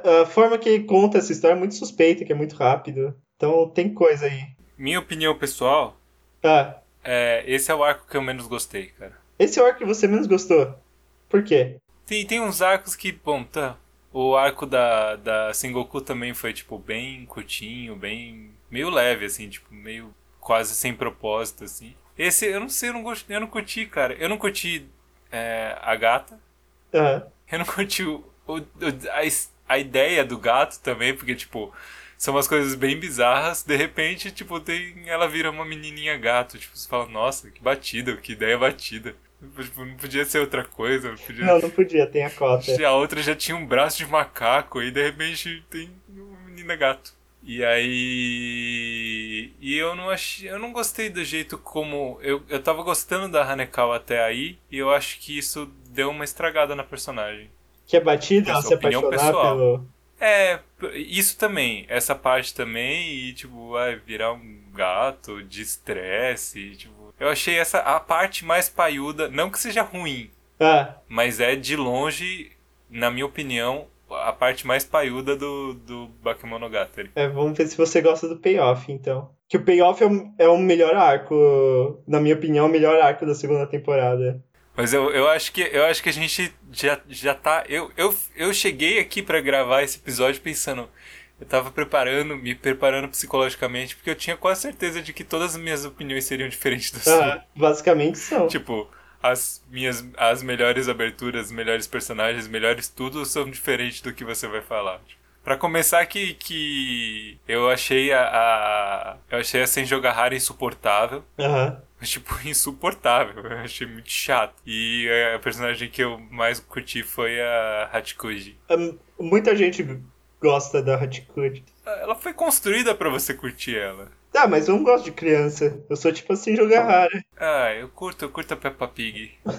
Se bem que a Peppa Pig é muito adulta. Pois é. Uma coisa que eu não gosto, cara, quando você. Quando as coisas são feitas, personagens são feitos, uma coisa que eu não gosto é personagem, tipo, com traço. Sabe, personagem que só, só é aquilo. Tipo o gordo do. do Aham. Darling the Franks. tipo, assim, Jogahara, ela só é. Não, não exatamente isso, mas ela, tipo, ela não demonstra outras coisas. Ela, tipo, meio que demonstra ser. tá afi- muito afinzona do Araragi, mas ela também, tipo, sei lá. Tá sempre sendo agressiva, sempre Não, da mesma episódio forma. 12 ela não é agressiva. É, é um pouco agressivo. Ah, ela é bastante. Ela fica provocando ele o tempo todo. Ela é tipo a Dokuro-chan. Só que sem ficar dando risada. E sem dar porrada. Não, mas no final, nos três últimos episódios, ela suporta ele, tipo, mais ou menos sem, sem provocação, sem. Tipo, de uma forma bem fofinha. É, não, ela, ela vai se abrindo, mas mesmo assim ainda é insuportável. Vamos ver, vamos ver. Tem tanto personagem que os próximos arcos não são estragados só por um. É como eu disse, eu não acho que seja ruim. Eu só acho que, assim, das coisas que foram apresentadas até agora, essa é a pior. Essa é a menos. que menos me interessou, que, menos, que eu menos achei interessante. Então, basicamente, você gosta de criança e macaco. É isso, você é o, lati é o latino, basicamente. Que? Latino tinha o do Twelves. Que? Latino tio, do- tio do Elvis? O Twelves, que era o macaco do latino. Ah, pode crer. Ou o Michael Jackson mesmo. Michael Jackson que tinha um chimpanzé. E também curtia crianças. Pois é, Bastante. bastante. E Sonic. E Sonic? É Sonic, ele fez a trilha de Sonic 3. Sério. É. Ok, episódio 12, encontro da Senjugahara com o Araragi, são fofinhos, eh, conhece o pai da garota, e eles vão ver a estrela. Tem uma quebra aí, né? É, é bem uma quebra. Tipo, você É- começa a- o, o arco da Hanekawa e enfia a Senjogahara no meio. Talvez de propósito. Começa com um flashback. Então, mas talvez seja de propósito pra falar assim, tipo, olha, tá aqui a, a Hanekawa e a Senjogahara tá se metendo no meio. É, é um bom ponto. né? Tipo, porque essa que é a graça do, da, da ideia da, da... A Hanekawa tem uma relação com a Araragi e de repente, do nada, aparece a Senjogahara se metendo no meio. Ah, e sendo direta e conquistando ele por, por causa disso, porque ela é direta e. Ela é direta e ela resolveu os próprios problemas, diferente da Hanekawa. É, que só fica segurando essas coisas. E segurando coisas. A Hanekawa. A Senjogahara tenta segurar umas coisas no carro. Então, vamos falar sobre o encontro deles? O que você quer falar do encontro? Eles falam, ela fala assim, vamos fazer, vamos marcar o encontro. Ele fala, beleza. Passa lá na minha casa a tal hora, beleza. Ele chega lá E de repente ele se vê dentro do carro com o papai levando. São 15 minutos no carro. ele fala, a gente vai, tipo, no encontro com, os- com o pai dela. Que merda é essa, né? Tipo, Que é o Senju Gahara-san também, então ele tem que usar o primeiro nome dela. Aí ele fica sem jogar rara isso, ela. Ai, pai, ele tá falando com Ele você. te acha muito importante. Ou seja, fica provocando ele o tempo todo. Desagradável, pessoa desagradável. Você acha desagradável? Você acha desagradável quando mordem sua orelha? Depende, cara. não é mamimi. Assistam os últimos episódios, gente. Ah, é. Senão vocês não vão entender as referências. Referências sequentes. Referência do episódio 2, hein? Nesse encontro é importante também que as notas dele estão melhorando com, com a sessão de estudos privados com a Senjo Gahara e que o, a matéria favorita dele, a matéria que ele vai melhor é matemática. Isso é importante? Isso é importante. É bom que tem alguém que já assistiu tudo. Pois é. Eu não sei como os gringos conseguiram fazer um, eh, fazer um podcast de eh, Bakemonogatari com duas pessoas que nunca assistiram o resto. Os gringos fazem tudo errado.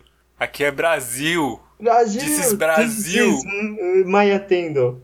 Tá, o pai dela leva eles pro, pra roça, basicamente, pro meio da floresta. Por meio do nada. Pois é, o pai fica feliz que ele tá alegrando a a Shinjo Gahara e eles vão ver estrelas, basicamente. Ele falou, "Ô, rapaz, é, desde que ela começou a sair com você, ela tá mais feliz, então tô feliz também. Tadinho do pai. O pai, que inclusive é basicamente a única pessoa adulta que aparece na coisa inteira. Tem o Oshino. O Oshino é um doente, Não né? adulto, não é adulto responsável. É, ele não se comporta como adulto, né? Ele fuma. Fuma com coisa apagada. Pois é, porque ele não quer pegar câncer, que é a pior aberração. Pois é, é a aberração celular. E os outros, eu acho que todos os outros adultos são recortes, são foto. E não são personagens ativos. Eles só aparecem na memória das pessoas e coisa do tipo. De recorte de foto de adulto, tem só a mãe da a mãe ocultista da Shinjo Gahara. Tem os pais da Hachikuji. Ah, é verdade, tem os pais. Embora eu acho que ah, em algum momento ela não é foto. A mãe da, da Hachikuji. É, tem o líder da seita também. E eu acho que a mãe do Araragi. Eu não tenho certeza. Não, ela desse, não mas eu aparece, acho- ela não aparece. Não aparece. Não. Ela só é citada, né? Aham. Tem o recorte dos pais da Hanekawa, mas é recorte, não foto. É tipo uma silhueta. Tá, eles veem estrela, daí a, a Shinjo Gahara não pode oferecer Aí explica. Explica o ending, pelo menos.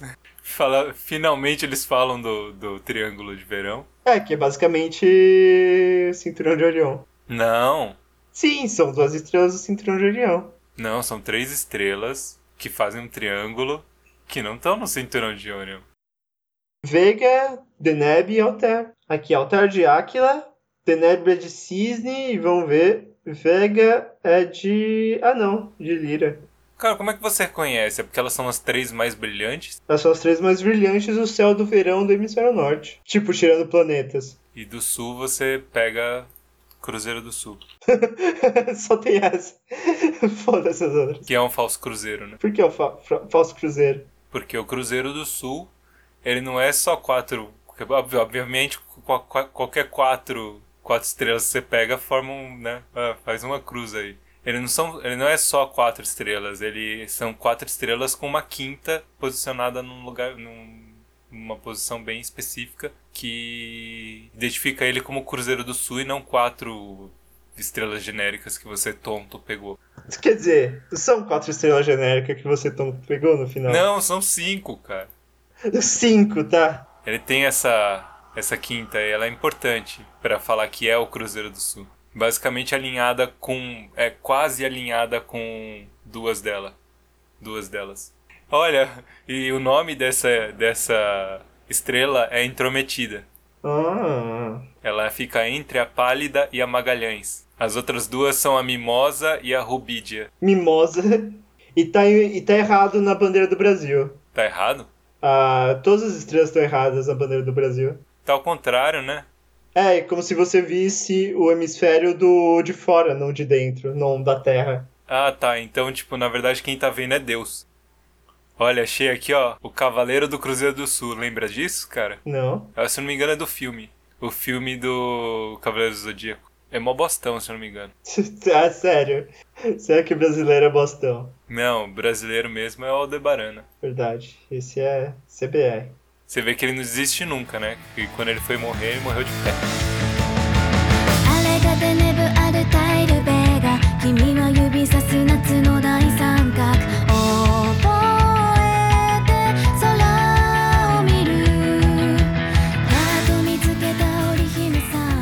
Voltando pra Hanekawa. Hanekawa tem orelhas agora, de novo. Pois é, ela. Não, ele foi pra escola, né? O rapaz foi pra escola. Ele Foi pra escola com, com um sorriso na cara, E aí recebeu um telefonema e matou a aula. basicamente. Antes ele encontrou a Hachikuji, ficou de broderagem com ela. E matou a aula, encontrou a Hanekawa, a Hanekawa tá estranha. A Shinju Gahara falou que tudo bem, eu vou segurar as mãos pra você. Responda a chamada pra você que minha dubladora é muito boa. A Hachikuji já fala pra ele sobre a Shinobu. Já ela fala que viu a Shinobu longe da cidade na Mr. Donuts. Tadinha, eu tenho muita dó da, da Shinobu, Da cara. Shinobu é, da dona na primeira temporada. Só que é, só que é uns donuts, cara. E por que o Araragi tem que encontrar a Hanekawa? Porque ela também matou a aula, obviamente, né? E ela não tá legal. Ela tá tendo as dores de cabeça. Ela tá com um chapéuzinho, ele fala, tira esse chapéuzinho aí, mano. Vou tirar não. Tira essa porra aí. E aí mostra a Nekomimi. Aham. Orelhinhas de gato. Ele não bulina ela, né? Não, ele não bulina ela. Ah, Não aí. devia ter bulinado ela. Eu devia ter bulinado. Não bulina, mas é, eles vão juntos na bicicleta e tem um toque no, toque no toco. Nesse momento, vamos fazer uma pausa aqui. Ah, A gente tá no episódio 5. Quantas Nekomimi apareceram até agora? apareceu no Churato, apareceu no Furikuri, apareceu no lixo. Apareceu porque a gente fala de Tokyo Mew Mew. Mas não tem no episódio de Dokuro-chan. Verdade. Tem chifre, tem chifre, mas não tem Nekomimi. É, rapaz, eles vão ver o o Oshino. O Oshino que tá queimando uns negócios. Não quer muito falar, mas como a Hanekawa tá com problema, ele, ele dá uma dica. Eles dão uma dica dando um pescotapa na Hanekawa. É, ele dá um golpe de chutô ali, ela cai inconsciente. Ela fica inconsciente, eles prendem ela quando ela vira o o Metal Cat. Nha, nha, nha. Ah, o começo do próximo episódio é bom porque ela tá presa no topo da escola e tem os nha gigantes na, atacando a cidade. Ela só fala com nha. É, Que é um gato. Que é isso que gatos fazem. E, ele, e, o, e o Araragi percebe que a Shinobu não tá lá. Tá lá não. Por que ela não tá lá? Que estranho. Porque o Oshino deixou ela ir embora. Mas por que ela deixou? é, Por que ela foi embora? Porque a porta tava aberta? Provavelmente porque ela queria comer uns donuts, né? Sei lá. Não, ele fala que ela, ela tá numa viagem de autodescoberta. Ele também fala que é muito estranho a Hanekawa já ter acumulado estresse o bastante pra despertar o gato de novo. Daí, eles não sabem, o Araragi não, não conhece muito bem a fonte de- do estresse, então só tem uma solução, tem que arranjar, tem que achar a Shinobu e sugar a gata de novo. E o Oshino fica meio tipo, aham, você não Aham. sabe, né? É, você não sabe, né? não Você é burrão mesmo. Você é, você é muito, você é, É, muito Você é anta muito mesmo, né? otário mesmo, é. Eu vou ficar Caralho, aqui isso é- mesmo, sim. É meio óbvio, né? Todo mundo já percebeu. O ouvinte já percebeu, o Gus já percebeu, o Oshino percebeu, Senjogahara percebeu, Só o Araragi não percebeu. o Araragi não percebeu. Daí ele vai atrás da Shinobu, ele manda.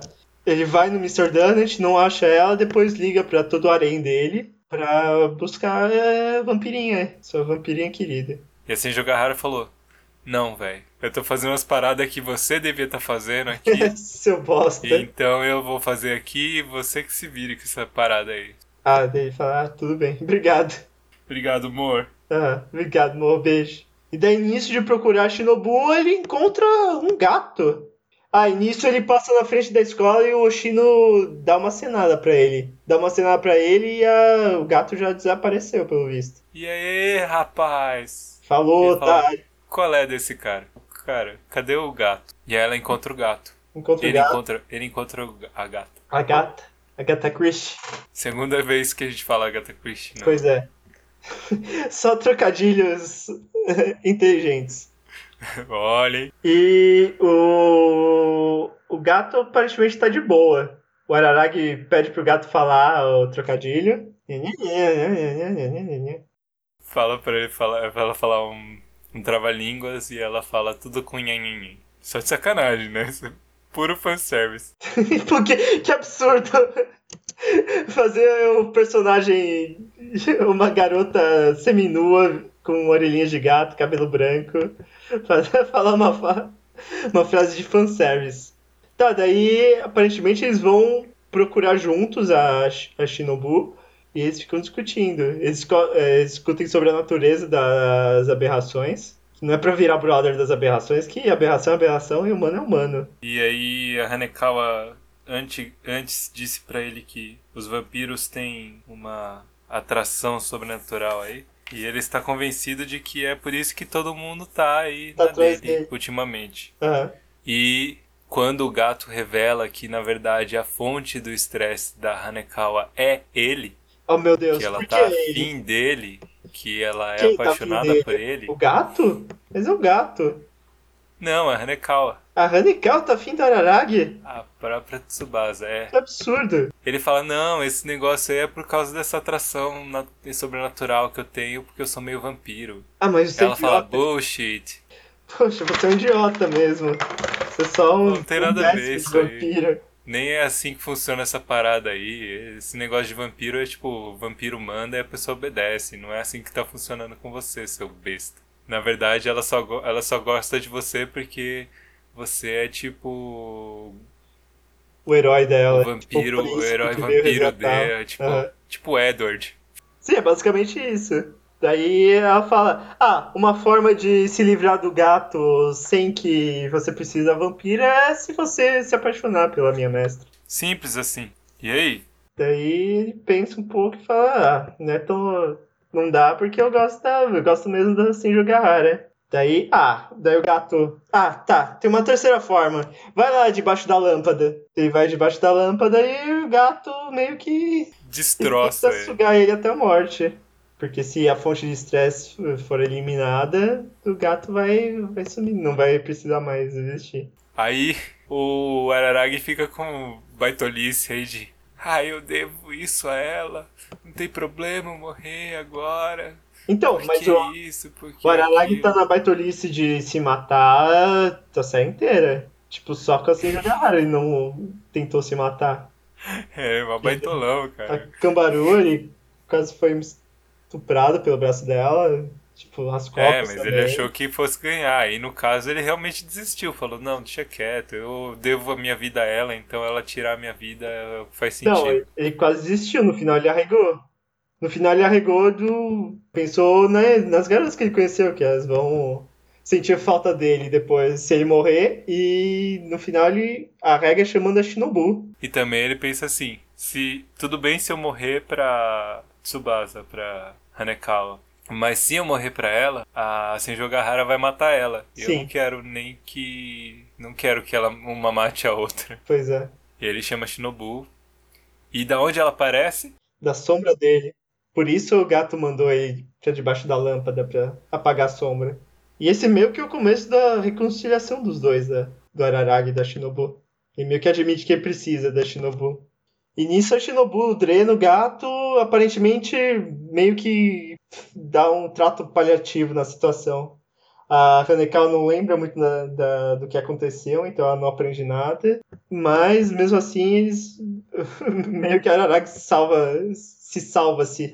Tudo, tudo tá bem quando acaba bem. Pois é, menos a Hanekawa que ainda vai ficar estressada logo logo. E a cidade também não sabe, eles não sabem se vão estar bem porque ainda tem aberração por aí e o Oshino se mandou. Pois é, ele descobre que o Shino não tá mais lá. Ele fala assim, não, vou levar a. Vou levar a Shinobu le- pro Oshino e ele não tá mais lá.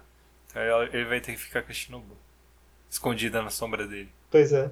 Aí ele vai com a galera, tipo, lembrar, lembrar do Oshino e no final eles fazem o festival. Que eu, eu tenho que dizer é a cena mais idiota do coisa inteiro, cara. Por quê? Eu tipo, de repente, ah, o Oshino vai embora tal, tudo bem. Aham. Aí junta toda a galera pra falar, o Oshino era um cara legal, né? Pois, mas ele ah, era um meu, cara vai tomar no legal. cu, que bosta.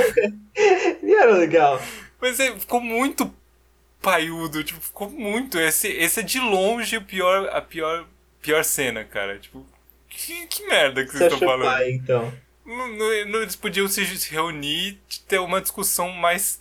Faz sentido, né? E Falar assim. fumar em homenagem do Oshino, é isso. Podiam, podiam falar assim, não, podiam ter falado uma, uma parada do tipo, sei lá, e agora, o que a gente vai fazer com as aberrações? Eu falar assim, é, a gente vai ter que lidar com elas nós mesmos, não sei o que. Ainda bem que estamos juntos, qualquer coisa assim, poderia ser paiudo mesmo, pode continuar paiudo. Eles podiam falar uma coisa do tipo, ai, eu vou sentir falta dele, ele era um amigo. Ah, foi meio Qualquer que coisa isso, assim. E não, tipo, dizer, ah, ele era um cara legal. E, tipo, todo mundo fala junto. É muito, tipo, que isso, cara? Anos 60?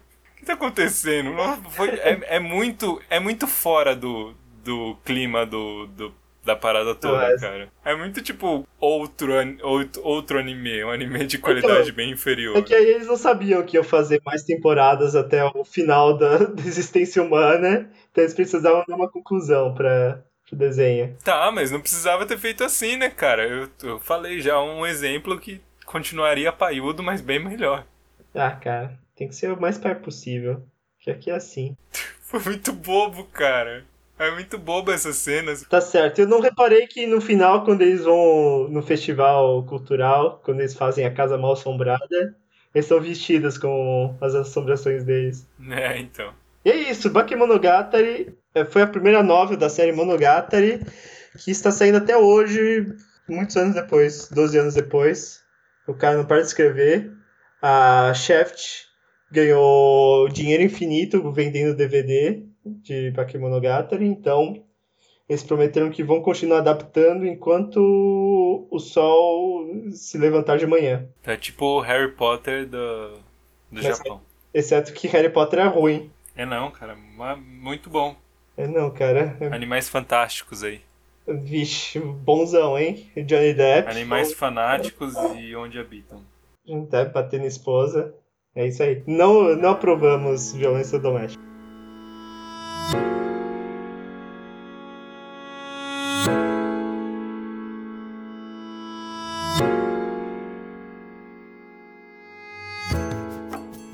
Certo.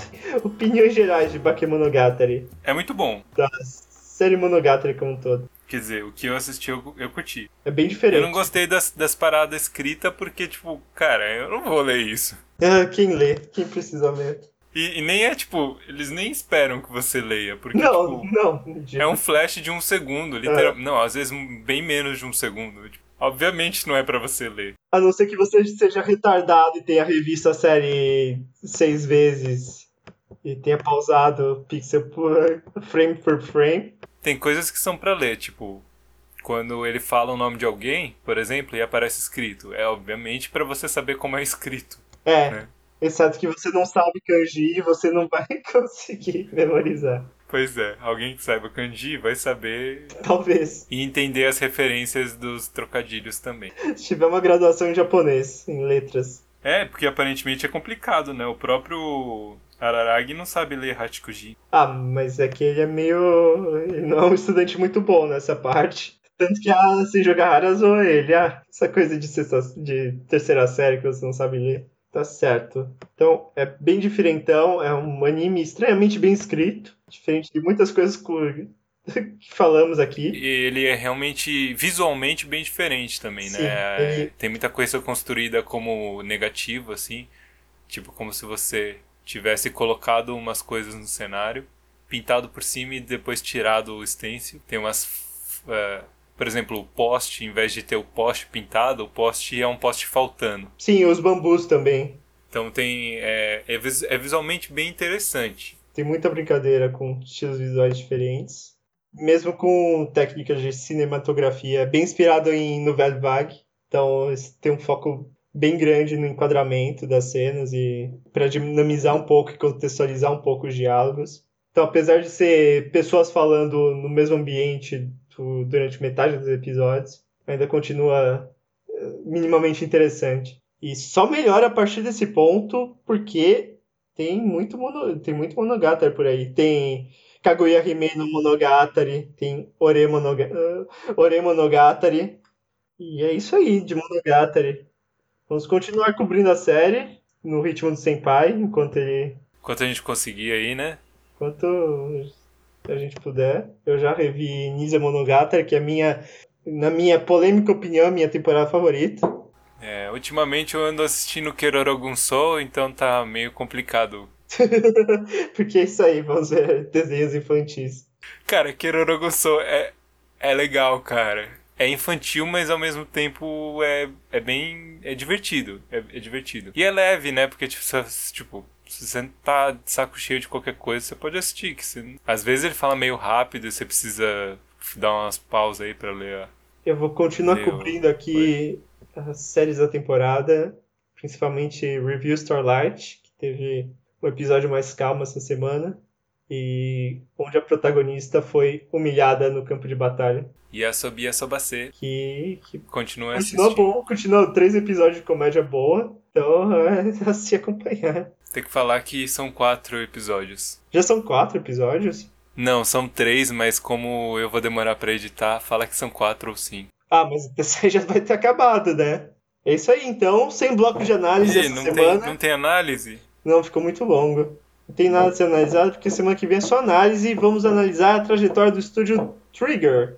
É isso aí, pessoal. É, isso aí, pessoal. Semana que vem a gente vai falar de Trigger.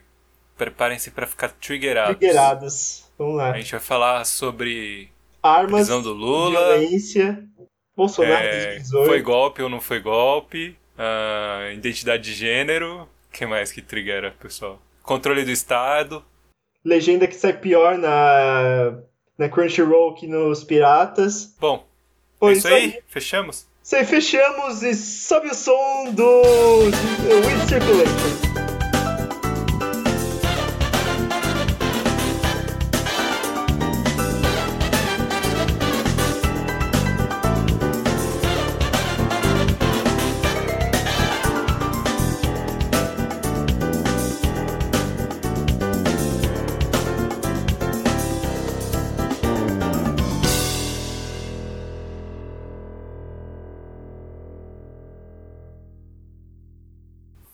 Falo e depois aperto R. Porque é um ótimo Sério, marcador. voltei, voltei a gravar. Voltou a gravar. Seno? Senô? Seno. Beleza. Tá, tá. Vai ficar uma loucura de digitar isso. Ah, tudo bem, eu vou digitar mesmo. Tudo bem. Você não ficou triggerado aí que eu falei que, que assim, jogar Hara era a pior personagem? Não, cara. Eu acho justo. Acho É difícil entender por que o Araragi escolheu a Hanekawa ao invés da. Escolheu a jogar raro ao invés da Hanekawa. É realmente um ponto que só vem depois mesmo. Cara, eu não me conformo com essas. com esses. com esses shots que, tipo, mostram a bochecha da bunda por, por trás da parte frontal pélvica. Por que, senpai? pélvica, digamos assim. Porque isso não acontece, cara. Você já viu uma mulher Você pelada? sabe que tem um estilo de pornografia que é exatamente isso, né? Como assim? Tem um estilo de, foto, de, de pornografia que é isso, é- são fotos da bunda pela frente. Dá certo isso aí, cara. Você tem que estar numa posição bem escrota pra isso funcionar. Ah, eu não acho escroto, eu acho magnífico. Ah, tá bom, pode ser. Então. Pode ser.